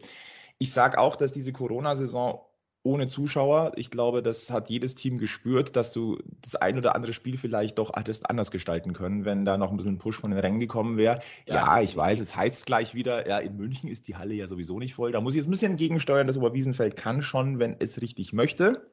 Ähm, dann hatten wir natürlich ähm, das Obligatorische, dass beim EHC Red Bull München ähm, gefühlt immer mal wieder die Hardcore-Verletzungen einfach rein, reinkommen. Also ich sage mal so, ein Conny Abelshauser ist da sehr, sehr gebeutelt, aber auch so ein, ähm, ein Verteidiger wie Nicolas Appendino, der, auf den wir uns sehr, sehr gefreut haben, oder ein Luca Zitterbart, der ja jetzt nach Düsseldorf gegangen ist, ähm, zu, also für euch quasi die verbotene Stadt. Ähm, den hätten wir gerne, hätten wir, wären wir gespannt gewesen, weil die waren echt gut in Form und sind halt nach drei Spieltagen schon für die, für die komplette Saison ausgefallen. War sehr, sehr schade. Und äh, also an Don Jackson hat es meines Erachtens nicht gelegen, sollte man vielleicht auch gleich dazu sagen. Ähm, man hat die Konstanz einfach nicht gefunden. Ähm, die Special Teams haben nicht performt. Äh, dass München in Überzahl jetzt nicht das, das Top-Team der Liga ist, das wissen wir mittlerweile. Und ähm, es gibt die bösen Zungen, die immer mal wieder sagen, oh, Überzahl, na okay, dann kann ich mir jetzt ein Bier holen gehen. Ähm, Und wenn dann halt das Penalty Killing auch nicht mehr ganz so extrem gut funktioniert, dann hast du halt einfach ein Problem. Es war ein Potpourri aus vielen kleinen Dingen und wir dachten eigentlich zum Start dieser Nord-Süd-Verzahnungsrunde oder wie wir, wie es wir ja eigentlich mittlerweile gesagt haben, die Vereinigungsrunde, ähm, dass das Ganze etwas sich entspannt hat, weil München ist da ein bisschen ins Rollen gekommen. Ich glaube nur, ich weiß nicht warum, aber München hatte von diesen ähm, acht Hauptrundenspielen äh, gegen Ingolstadt und Mannheim ja nur eins gewonnen gehabt. Ja. Und ähm, deswegen wusste man ja eigentlich schon, dieses Duell gegen Ingolstadt, das hat sich ja lange, lange Zeit schon angedeutet gehabt. Und man dachte eigentlich, man ist besser vorbereitet. Aber dann kriegst du wieder aufs, Entschuldigung, aufs Maul im ersten Spiel. Und dann stehst du zwei Drittel des, bei diesem zweiten Viertelfinalspiel eigentlich super da und dann verkackst du es dir selbst. Ähm, die Saison war früher beendet als geplant. Ähm, sie war verdient verfrüht beendet, das muss man gleich dazu sagen. Und äh, ich glaube auch, dass der Red, äh, EHC Red Bull München ähm, viele richtige Schlüsse gezogen hat aus diesem vorzeitigen Aus, weil das soll und darf sich natürlich nicht wiederholen. Ich frage aus Kölner äh, Sicht, na, vor allen Dingen nach der letzten Saison, aber auch mit dem Wissen, wer in München im Tor steht, hattet ihr auch ein Torwartproblem? Das ist eines der beliebtesten Themen hier in München, die besprochen werden. Also auch bei uns, aber vor allem ähm, in der Fanszene. Und ähm, ich würde es nicht als Torhüterproblem an sich titulieren, aber es ist eine sehr, sehr kontroverse Diskussion, weil ein Danny Austenbirken einfach auch lange Zeit verletzt war und der hat einfach gebraucht, um wieder so, so, eine, so eine Souveränität zu bekommen. Er hat mir übrigens am meisten auch leid getan beim Aus, weil der war dem hast du angesehen, wie, wie, wie böse das jetzt gerade für ihn ist. Ähm, wir hatten ja einen Kevin Reich, äh, den wir tatsächlich im Laufe der Saison als den stabileren und etwas stärkeren Keeper tatsächlich dann gesehen haben. Mhm. Und das war so ein Thema, wo wir alle überrascht waren, dass in der, in der Viertelfinalrunde gegen Ingolstadt wieder Danny aus den Birken im Tor gestanden hat. Das, damit haben wir nicht wirklich gerechnet. Wir haben gesagt, jetzt ist die Stunde von Kevin Reich gekommen. Und ich glaube auch, dass das das letzte i-Tüpfelchen gewesen ist, dass der jetzt den Verein verlassen hat und nach Ingolstadt gegangen ist. Ähm, wir haben jetzt über den Sommer eigentlich damit gerechnet, dass auf der Torhüterposition noch etwas passiert. Spoiler, es ist nichts passiert. Äh, also ich Danny aus der Ferne auch, ne? deswegen äh, spreche ja. ich es auch an. Ne? Du hast vollkommen recht. Also Danny Außenwirken ist wieder da. Ich, da muss ich allerdings jetzt gleich ein Lanze brechen, weil in den Vorbereitungsspielen und jetzt auch in der Champions Hockey League, Danny scheint wieder, ich will jetzt nicht sagen in der Form seines Lebens zu sein, weil da würde man ihm jetzt wahrscheinlich so ein bisschen zu sehr ähm, den Hintern pudern, weil der hat ja noch, wir wissen, wie stark er sein kann. Aber er ist auf einem sehr, sehr, sehr guten Niveau plötzlich wieder. Und das freut mich für ihn immens. Dahinter haben wir mit Daniel Fiesinger immer noch einen Keeper, wo man sagt, der ist talentiert, aber der hat es halt konstant in der DEL noch nicht gezeigt. Er ist halt immer mal wieder für einen kleinen Aussetzer gut man sieht sein Potenzial. Die Frage ist nur, kann er es so abrufen, um eben auch Danny zu Höchstleistungen zu pushen? Momentan sehe ich das noch nicht. Wir haben dann noch zwei äh, in der Hinterhand, äh, Daniel Alavena, aber der ist als mit der Förderlizenz beim SC Rissersee eingeplant. Und äh, Christopher Kohlatz, noch ein ganz, ganz junger, äh, der hat tatsächlich äh, jetzt eine Förderlizenz bei den Star Bulls Rosenheim bekommen. Also da ist noch ein bisschen was da. Aber ja, es ist, nenn, nennen wir es mal, mitunter die kontroverseste und spannendste Position beim ERC Red Bull München dazwischen im Posten. Jetzt gehen wir ein bisschen, äh, da kommen wir dann jetzt äh, direkt zum nächsten Punkt. Ich gehe mal ein bisschen in die Abgänge rein. Äh, Korrigiere mich ruhig, wenn ich jemanden vergessen habe. Wir haben es gerade schon gesagt. Äh, Kevin Reich nach Ingolstadt, Mainschein und Zitterbad nach Düsseldorf. Ich habe das äh, Haie-Testspiel gegen die DEG ja kommentiert und ich habe bei der ähm, bei der Vorbereitung bei vielen Spielern, die die DEG hat, habe ich hier gesessen und habe einfach nur Copy and Paste gemacht, hat sich in München nicht durchgesetzt, versucht es jetzt in Düsseldorf. Das war so bei den beiden dann auch so. Dann meines Erachtens nach der Abgang, der euch sportlich wahrscheinlich am meisten trifft, ist äh, John Jason Paterka, der halt jetzt in die NHL erstmal geht. Ob er es dann ins, ins NHL-Team schafft oder nicht, bleibt er nochmal nochmal dahingesagt vor den Camps. Ähm, dazu ein Mark Vokes, ähm, ein Chris Borg, Roy Abbott, Mayoni Prow.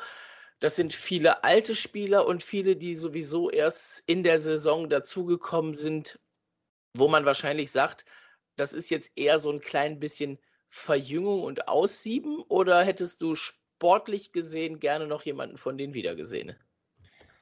Ja, ähm, du hast eigentlich schon den Nagel auf den Punkt getroffen. Es ist so ein bisschen äh, die Verjüngungskur ähm, und das ist auch ein Thema gewesen, das tatsächlich auch hier in München so ein bisschen das, das war, ja, äh, das Durchschnittsalter ist doch vergleichsweise hoch mittlerweile und äh, wir haben auch so ein bisschen dieses Problem, diese Jungs im besten Eishockey-Alter, dass wir halt so zwischen 25 und 30 relativ wenig Leute haben. Und ähm, das hat man jetzt angegangen. Und ja, es gab ähm, Chris Borg war vielleicht auf den ersten Blick ein, ein bisschen überraschend. Ähm, aber ich habe es vorhin ange angesprochen, ähm, es gab diese Gerüchte um nicht ganz äh, motivierte Leute oder, oder Stinkstiefel und da ist inter oder die, die, Vermutung liegt sehr, sehr nahe, dass er da unter anderem mit dabei war. Also deswegen im Nach Nachhinein ja. Kevin Reich haben wir vorhin schon mal kurz angesprochen. Ähm, wir finden es schade, sehen aber auch alle, dass das für ihn der einzige richtige Schritt jetzt gewesen ist. Äh, Mark Vox ist extrem schade, es ist so ein bisschen der Ungekrönte, ähm, aber dessen Zeit ist halt leider auch abgelaufen. Der ist 37 gewesen und der ist der Verjüngungskur absolut zum Opfer gefallen. Ähm, was wir schade finden, dass Matthew Mayoni weg ist, äh, der hat eigentlich gezeigt mit seiner Erfahrung, äh, das ist ein cooler Typ, ähm, da hat sich halt einfach nicht ergeben. Und wenn man es ganz genau nimmt, ähm, insgesamt sind die Abgänge samt, allesamt nachvollziehbar, entweder aus Leistungsgründen oder aus äh, Altersgründen. Das Einzige, was ich persönlich ein bisschen schade finde, ist Luca Zitterbart, denn der war, wie gesagt, in einer sehr, sehr guten ähm, in seiner sehr, sehr guten Form in der Vorbereitung im letzten Jahr. Dass mhm. der nach dem dritten Spiel für die gesamte Saison ausgenockt wurde, ist, ist extrem schade. Äh, ich hätte ihn gerne noch mal in München gesehen, um einfach zu gucken, wie entwickelt er sich weiter. Jetzt ist er in Düsseldorf und ich sage mal so, ähm, der kommt gut ausgebildet an den Rhein und äh, ich würde mich freuen, wenn er sich weiterentwickeln kann. Ja gut, da habt ihr ihn als Junge in der Verteidigung ja noch einen äh, alten Kölner mit äh, Nico Appendino, der letzte Saison auch ausgefallen ist bei euch. Ähm, auch da aus Kölner Junghaie-Sicht äh, habe ich immer noch mal, noch mal einen Blick drauf. Bei mir zu Hause hier im Schrank hängt auch noch der DNL-Gamer von Appendino. Ähm, da warte ich immer drauf, dass da auch dieser, dieser Schritt endlich mal kommt. Letztes Jahr hatte ich ihn vermutet. Mal schauen, ob das dieses Jahr wird. Nichtsdestotrotz, ihr habt natürlich nicht nur Abgänge, ihr wollt natürlich auch dieses Jahr ein Team stellen, dementsprechend auch Neuzugänge. Wir haben es angesprochen, im Tor kommt da erstmal nichts. In der Verteidigung habe ich hier Jonathan Blum stehen. Dazu im Sturm DEL bekannte Namen wie Austin Ortega, wie ein Ben Smith, wie ein Freddy Tiffels aus Köln und dazu gesellt sich dann noch als einziger Neuzugang von von außerhalb des DEL äh, Ben Street. Plus natürlich eine ganze Latte an neuen jungen Spielern, überwiegend aus der Akademie, wenn ich es richtig im Kopf habe, die fast alle einen Förderlizenzvertrag äh, auch für Riesersee bekommen haben, mit Ausnahme vom, ich glaube, es ist auch der jüngste von den allen, Julian Lutz, äh, mit 17 Jahren. Der neue JJP, ist natürlich weit gegriffen. Ne? Also JJ Peterka ist natürlich eine, ähm, eine Augenweide gewesen und ähm, da muss man erstmal rankommen. Aber dieser Julian Lutz, den haben wir ja in München schon mal gesehen beim Magenta Sport Cup im letzten Jahr und äh, der durfte beim Auswärtsspiel in Schwenningen ran. Der Kerl, der macht Spaß. Der Kerl der macht Spaß, ähm, der hat eine Pucksicherheit, der hat eine, eine Technik, die ist schon sehr, sehr fein für damals knapp 16 Jahre und ähm, hat eine monstermäßige Vorlage damals schon geliefert. Und äh, auf gut Badisch würde man sagen, der Bur scheißt sie nix. Äh, der ist, also in Anführungszeichen, also positiv gesehen, respektlos auf dem Eis, der weiß, was er kann, er möchte sich zeigen. Und es, ich finde es eine wahnsinnige Ansage, wenn ich, wenn ich ehrlich bin, dass der eben nicht mit einem Förderlizenzvertrag äh, ausgestattet ja. ist, sondern einfach 100% in München ist. Das spricht dafür, dass man auf den schon jetzt baut in seinem, in seinem äh, jungen Alter. Und äh, der ist leider momentan äh, verletzt. Ähm, der wird also noch, äh, da wird noch, ähm, man, man munkelt so zwei, drei Wochen dauern, dass der wieder im, im Kader ist. Aber das ist natürlich schon eine Ansage und es war zu erwarten, dass der jetzt äh, nach München geholt wird. Ähm, ansonsten, du hast es angesprochen, viele Junge nachgekommen. Ich würde da ganz gerne zum Beispiel äh, den Maxi Schuber mal ganz kurz ansprechen, ähm, den man teilweise gerne teilweise schon so ein bisschen als äh, kommenden äh, Top-3-Verteidiger in der DL so ein bisschen auf dem Zettel hat. Ähm, der bringt sehr, sehr viele äh, Veranlagungen mit und, und äh, da ist es sehr, sehr spannend, wie schnell der sich entwickeln kann. Und ähm, also da vielleicht so der kleine minimale Geheimtipp, dass man da vielleicht mal so ein Auge drauf wirft. Und äh, ja, ansonsten wir müssen über die, über die Red Bull Academy nicht, nicht äh, großartig sprechen. Ich kann nur sagen, die Erfahrung, die wir gemacht haben in München mit den Jungspunden, die da aus Liefering gekommen sind, die haben halt das Red Bull Eishockey-System so drin, die kannst du wie ein Puzzleteil einsetzen. Natürlich machen die Fehler. Natürlich äh, fehlt da vielleicht mal äh, noch die, die, die Kaltschnäuzigkeit im, im Zweikampf oder im Torabschluss. Mhm. Aber die wissen, wann sie wo, wie stehen müssen. Und das ist wirklich faszinierend. Ja, und dann kommen natürlich noch so ein paar Altgediente dazu. Ähm, es war so ein bisschen lange Zeit fast schon der, der Königstransfer, Ben Smith aus Mannheim nach München zu, losen, äh, zu lotsen, den Mannheimer Kapitän. Und dann kommt so ganz am Ende des Wechselfensters jetzt vor der Saison noch ein Ben Street dazu, den ich persönlich fast noch eine Nummer höher einschätze als Ben Smith. Ja, ähm, also man muss natürlich da sagen, dass Ben Smith natürlich so ein bisschen der, ich sag mal, der Hausnummer-Transfer ist, der DEL-Statement-Transfer, ja. haben wir mal ganz gerne gesagt. Weil wenn du den Kapitän von deinem sportlich ärgsten Widersacher, nichts gegen die Eisbären Berlin, aber es ist halt eigentlich über die letzten Jahre Mannheim, wenn du den weglotst, in, in Mannheim hat das, nennen wir es mal, für eine mittelschwere Eruption gesorgt. Ich würde ähm, jetzt ja sagen, das hat, das hat im Münchner Sport hat das Geschichte und auch aktuell, ne? Also das ist jetzt nicht auf Eishockey beschränkt. also äh, wenn du jetzt da die, den Querverweis zur Säbener Straße her, her, herstellen möchtest, was du natürlich möchtest, dann bist, dann bin ich der falsche Ansprechpartner, weil da bin ich auf der blauen Seite Münchens angesiedelt. Aber du das, hast natürlich. Das stört recht. mich überhaupt nicht. du hast natürlich vollkommen recht. Ähm, das ist natürlich schon eine Maßnahme. Ich glaube auch, ähm, dass das natürlich ein zweischneidiges Schwert, also was zweischneidig. Es ist natürlich auf der einen Seite ist es natürlich, du schwächst natürlich den Kontrahenten. Andererseits füllst du auf der Center-Position, die definitiv nachgebessert werden musste, optimal auf. Und was halt in, der, in dem Zusammenhang ganz interessant ist, ist, es hält sich ja sowohl in München als auch in Mannheim so ein bisschen das, naja, ich will nicht sagen Gerücht, aber man, man, man, man hört so ein bisschen raus, dass das Münchner Angebot ja unter dem von Mannheim gewesen wäre. Also das scheint sehr, sehr polyvalent einfach zu sein, ähm, die Gründe, warum Ben Smith jetzt äh, in München gespielt. Es ist schade, der auch der hat sich jetzt verletzt und der wird auf unbestimmte Zeit ausfallen. Also ähm, das, das tut echt weh. Ähm, aber Ben Street hast du schon angesprochen. Der ist natürlich auch ein ganz großes Ausrufezeichen. Lange Zeit in der AHL einfach auch Kapitän gewesen, ein Führungsspieler sondergleichen. Und da kommen wir jetzt auch ganz schnell zu, zu dem, worauf sich sowohl München als, als, wie ich finde, auch die DEL freuen kann. Denn ich die Champions Hockey League Spiele und auch die Spiele jetzt in der Vorbereitung, Red Bull Salut und so, ähm, da formiert sich wahrscheinlich eine der Top drei DEL-Reihen in München und die baut sich einfach um Ben Street auf. Das ist Ben Street zusammen mit Freddy Tiffels und Trevor Parks. Wir haben in den letzten Jahren immer darüber gesprochen, dass äh, die Top-Reihe Münchens ist Trevor Parks, Chris Borg und Mark Vokes. Äh, zwei davon sind weg. Jetzt hat sich Parks quasi Street und Tiffels geangelt oder andersrum, je nachdem, wie man das sehen möchte. Äh, die macht Spaß. Also diese Reihe macht unfassbar Spaß. Und das, was man der alten Top-Reihe vorgeworfen hat, Schnörkel, also dieses verschnörkelte, schöne Eishockey, zeigen wollen, was man kann und vielleicht manchmal das Punkten vergessen, ähm, obwohl die immer noch super gepunktet haben, das macht die Reihe jetzt anders. Das ist schön anzusehen, aber ich habe dieses Gefühl, die sind einfach nur geil auf Tore. Die punkten in jedem Spiel konstant und was uns auch aufgefallen ist, dieser Trevor Parks grinst mittlerweile von einem Ohr bis zum anderen. Das war bei einem öffentlichen Training in München zu sehen. Und wir glauben tatsächlich, dass diese Neuzusammenstellung genau das ist, was ein Trevor Parks gebraucht hat, um die Spielfreude wieder zu bekommen. Nicht falsch verstehen. Trevor Parks hat schon immer Spielfreude gehabt. Nur jetzt strahlt die richtig nach außen. Ein Ben Street will zeigen, dass auch in Europa kann und der weiß, was er kann. Ein Freddy Tiffels weiß, dass er jetzt den nächsten Schritt machen muss und jetzt, sage ich mal, in dem Team spielt, wo Titel möglich sind.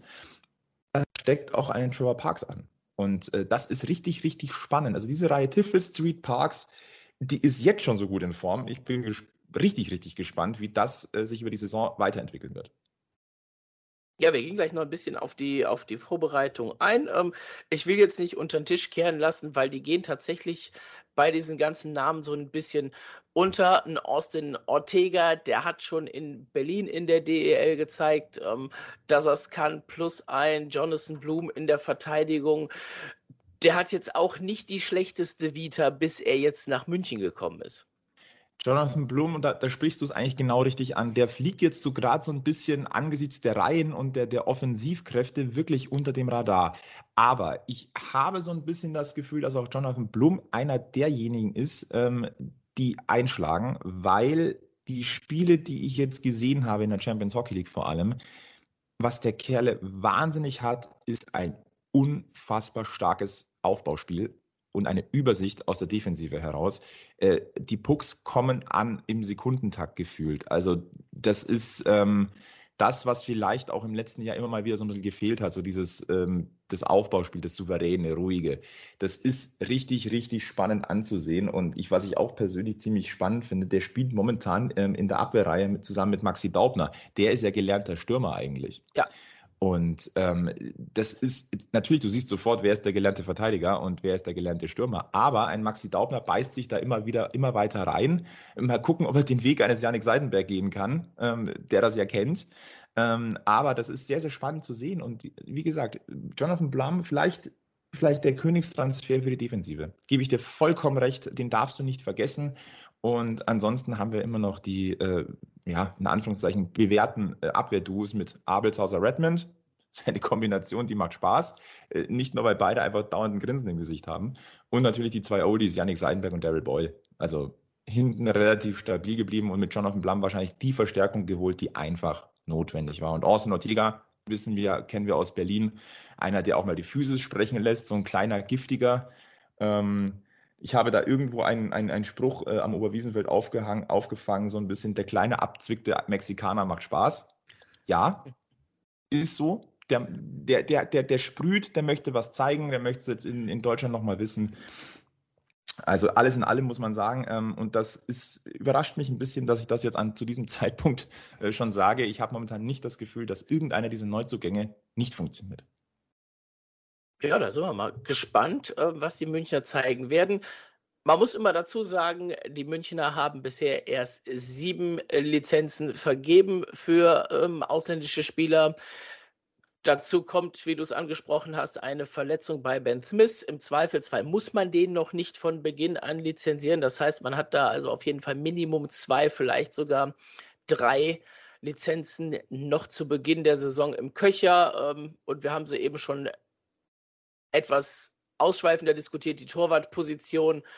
Da ist natürlich der deutsche Markt, wenn man in der Saison guckt, dann leer. Da würde es dann im Zweifelsfall, wenn man nachlegt, auf einen Kontingent Torhüter hinauslaufen. Auch in der Verteidigung mit einem Daubner als Verteidiger ist man noch ein bisschen, bisschen dünn besetzt. Auch da immer noch die Möglichkeit für die Münchner nachzulegen.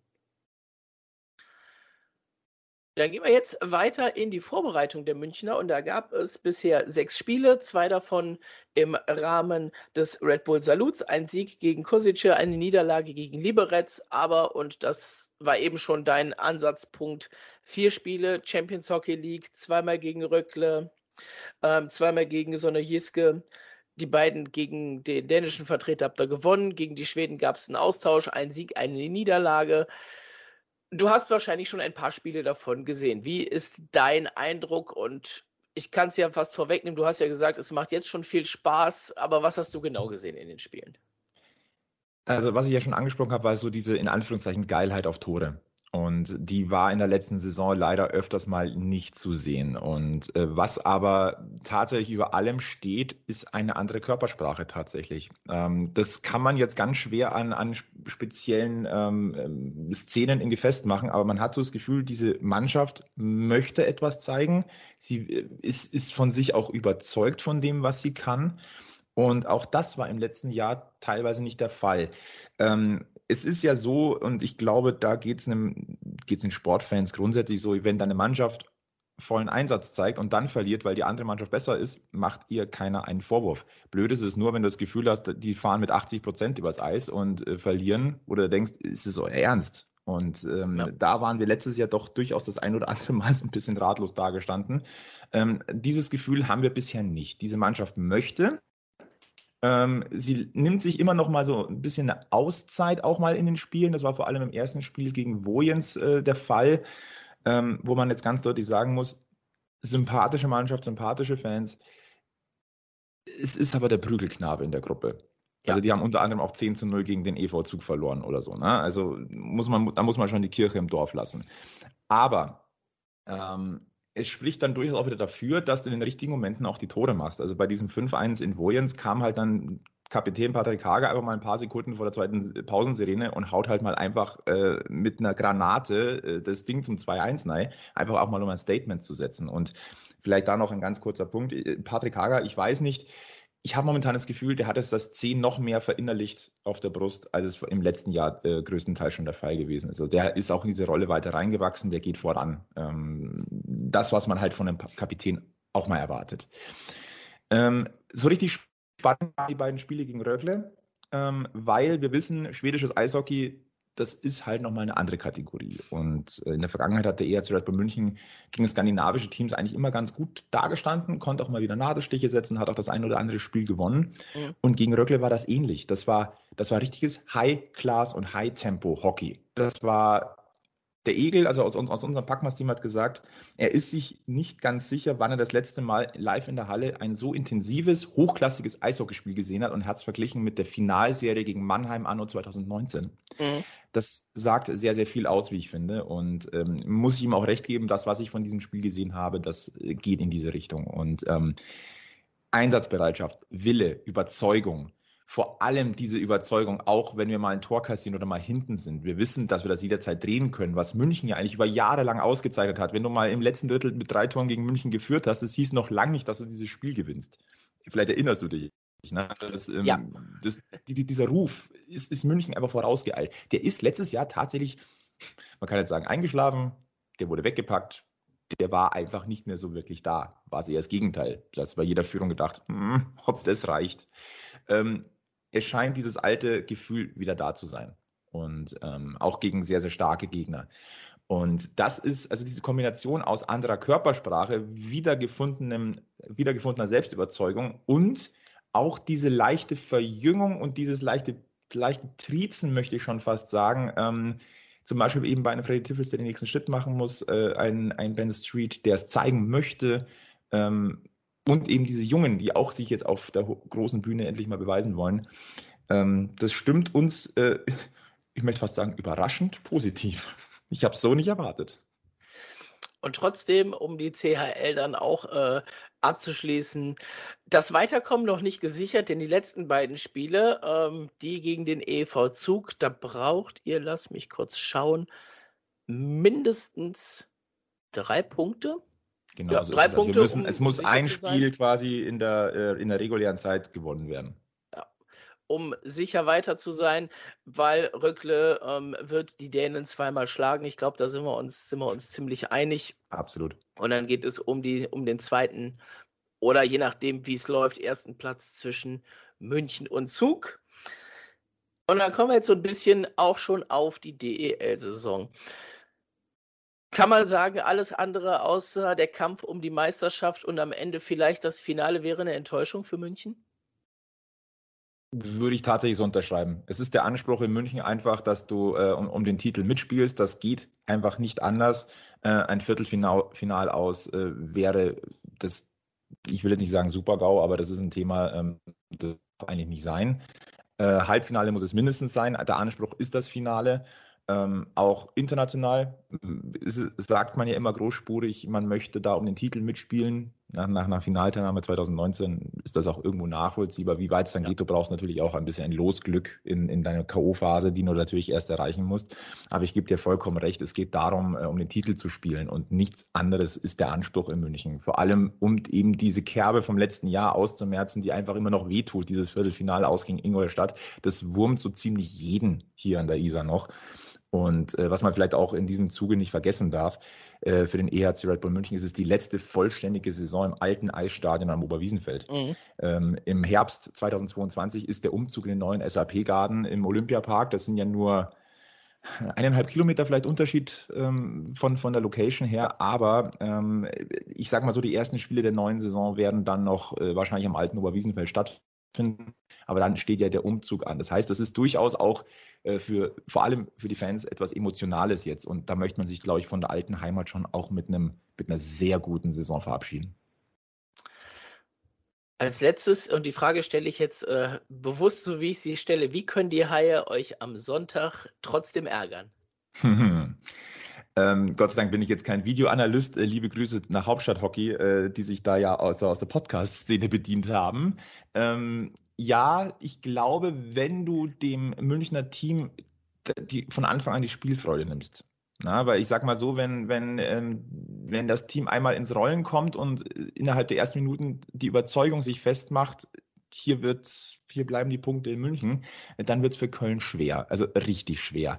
Aber wenn du es schaffst, ähm, früh zu stören, ähm, wie gesagt, diesen, diese Spielfreude nicht aufkommen zu lassen, dann kann Köln in meinen Augen schon zum Stolperstein werden. Ähm, wobei ich es jetzt persönlich nicht glaube, tut mir, tut mir sehr leid. Ähm, ich glaube, dass da die, die Klasse von München in, in, insgesamt einfach zu hoch ist, aber ich glaube, Spielfreude nicht aufkommen lassen und ähm, den frühen Druck äh, entwickeln, dann gibt es gewisse Chancen und äh, dann vielleicht aus eurer Sicht Daumen drücken, dass der alte Bekannte Danny Außenwirken die starke Form nicht bestätigt, die er jetzt in der Vorbereitung hatte. Ja, das würde ich doch so ein bisschen äh, unterschreiben mit äh, unser Torhüter muss eine gute Frühform aus der Vorbereitung bestätigen. Aber ansonsten äh, gehe ich tatsächlich nach deiner Beschreibung so ein bisschen positiver hier raus, weil keine Spielfreude aufkommen lassen. Das ist das, was die Haie in der Vorbereitung gezeigt haben, dem Gegner unter die Haut gehen, dass sie das dieses Jahr im Vergleich zu den letzten Jahren anscheinend wirklich können. Und dann warten wir doch jetzt einfach den Sonntag mal ab. Dir, lieber Flo, vielen Dank, dass du dir die Zeit genommen hast. Jetzt am Ende, wie immer, die Möglichkeit ähm, für dich ein bisschen Werbung zu machen, äh, privat für den Podcast. Wo findet man euch? Wie kann man mit euch in Kontakt treten? Das einfachste ist tatsächlich www.packmas.de. Das ist unsere Homepage. Da findet ihr alle Informationen über uns. Ähm, ansonsten. Ich weiß, ähm, muss man natürlich sagen, Packmas schreibt sich wie der Puck mit U. Ist richtig. Hast du vollkommen recht. Ähm, wir, wir, wir machen den, äh, den bayerisch-englischen Spagat bei uns. Also www.packmas.de. Äh, da gibt es alle Informationen über uns. Ähm, unter anderem kann man uns da auch unterstützen, wer das denn möchte. Ähm, ansonsten findet man, uns eigentlich überall dort, wo es Podcasts gibt. Äh, Spotify, Amazon Music, ähm, Google Podcast, Apple Podcasts. Also ähm, bei jedem der Standardanbieter gibt es uns und ähm, einmal die Woche bei uns steht der Spaß im Vordergrund. Äh, wir sind Münchens Eis. Entsprechend sind die Runden auch launig und äh, ja, ich, ich spreche es gleich mal aus, äh, lieber Tube, wenn es sich denn mal ähm, erübrigt, wir würden dich natürlich auch ganz gerne bei unserem Stammtisch begrüßen. Sagt Bescheid, sagt Bescheid. Das kriegen wir. Die bestimmt. Einladung steht. Wunderbar. nee, also von dem her, einmal die Woche bei uns gibt es immer alles Frische aus München. Lieber Flo, danke nochmal. Guten Start in die Saison, außer am Sonntag. Und dann schauen wir mal, wann wir uns in der Saison das nächste Mal hören. Ne? Bis dann. So machen wir das. Danke dir. Servus. Wenn ihr jetzt noch dabei seid, das heißt, ihr habt euch jetzt zweieinhalb Stunden Sharkbite gegeben. Wir machen das jetzt ganz kurz, Markus, am Ende. Wie viele Punkte haben die Haie nach dem ersten Wochenende? Zwei. Zwei. Das würde ich interpretieren als ein Sieg nach mehr als 60 Minuten gegen Wolfsburg. Damit liegst du goldrichtig. ich kenne dich halt doch ein bisschen. Ähm, ich werde nicht zwei sagen. Ich hätte auch zwei gesagt. Komm, dann überbiete ich dich mit einem. Ähm, gehe auf drei Punkte. So lustige Sachen wie Over-Under, die kommen irgendwann in den nächsten Wochen auch nochmal hier im Sharkbad auf euch zu. Wir prognostizieren Punkte fürs erste Wochenende. Das heißt, ihr müsst eigentlich hingehen, ihr müsst dran sein, ähm, ob ihr in der Arena seid. Das ist natürlich immer am besten. Ob ihr es bei Magenta schaut, ob ihr am Live-Ticker seid. Ähm, das kann man, glaube ich, ist das, ist das kein Geheimnis, dass den, den offiziellen High-Live-Ticker zu teilen auch, dass der auch von mir geschrieben wird, ähm, jeweils spieleweise ähm, da natürlich auch gerne mit dabei sein und einfach das Ganze wieder aufnehmen, was jetzt in der Saison losgeht. Mit Fans, mit Spaß, ähm, mit auf die Fresse, ähm, mit allem drum und dran, was zum Eishockey dazugehört. Ich weiß nicht, wie du das siehst. Ich freue mich drauf. Du, ich freue mich auch drauf. Also jetzt nach der letzten Saison jetzt endlich auch wieder, wie du es auch schon gesagt hast, mit Zuschauern in der Halle und Emotionen und es ist laut in der Halle. also das macht auch endlich wieder Spaß und ist dann auch wirklich wieder Eishockey. Also das, was letzte Saison war, das war bei weitem kein Eishockey. Also man hat zwar Eishockey gespielt, aber alles, das Ganze drumherum fehlte einfach. Und das ist das, was jetzt wieder da ist. Und deswegen, Vorfreude ist groß. Und Freitag in der Halle dann, jetzt schauen wir mal, wie es losgeht. Vorfreude bei uns ist da, bei euch hoffentlich auch. Wenn ihr mit uns in Kontakt treten wollt zu irgendeinem Thema ähm, oder bei der Saisonwette mitmachen wollt, wie gesagt, das geht auf Twitter auf jeden Fall morgen noch live. Dann ähm, schreibt uns an ähm, sharkbite-pod auf Twitter und Instagram oder sharkbitepod in einem durch bei Facebook. Oder wer sich lieber den altmodischen E-Mail-Kanälen bedienen will, da lautet die E-Mail-Adresse für uns sharkbitepod at gmail.com Com. In diesem Sinne, ich glaube, so einen langen Sharkbite gab es noch nie. Ich freue mich, wenn ihr alles durchgehört habt, wenn ihr irgendwo mal zwischendurch einen Cut gemacht habt. Äh, wir haben wieder Zeitmarken gesetzt. Das war also auch auf jeden Fall möglich, wenn Wolfsburg und München nicht ganz so interessiert. Dem sei es an der Stelle ähm, vergeben und vergessen, auch wenn die Jungs im Gespräch wirklich viele interessante Dinge gesagt haben. Kommt gut in die Saison. Nächste Woche sind wir wieder für euch da. Vielleicht einmal, vielleicht dann auch mit der nachgeholten Saisonvorschau auch ein zweites Mal. Auf für den Markus 2, für mich drei Punkte an diesem Wochenende. Macht's gut, bis dann. Ciao. Ciao.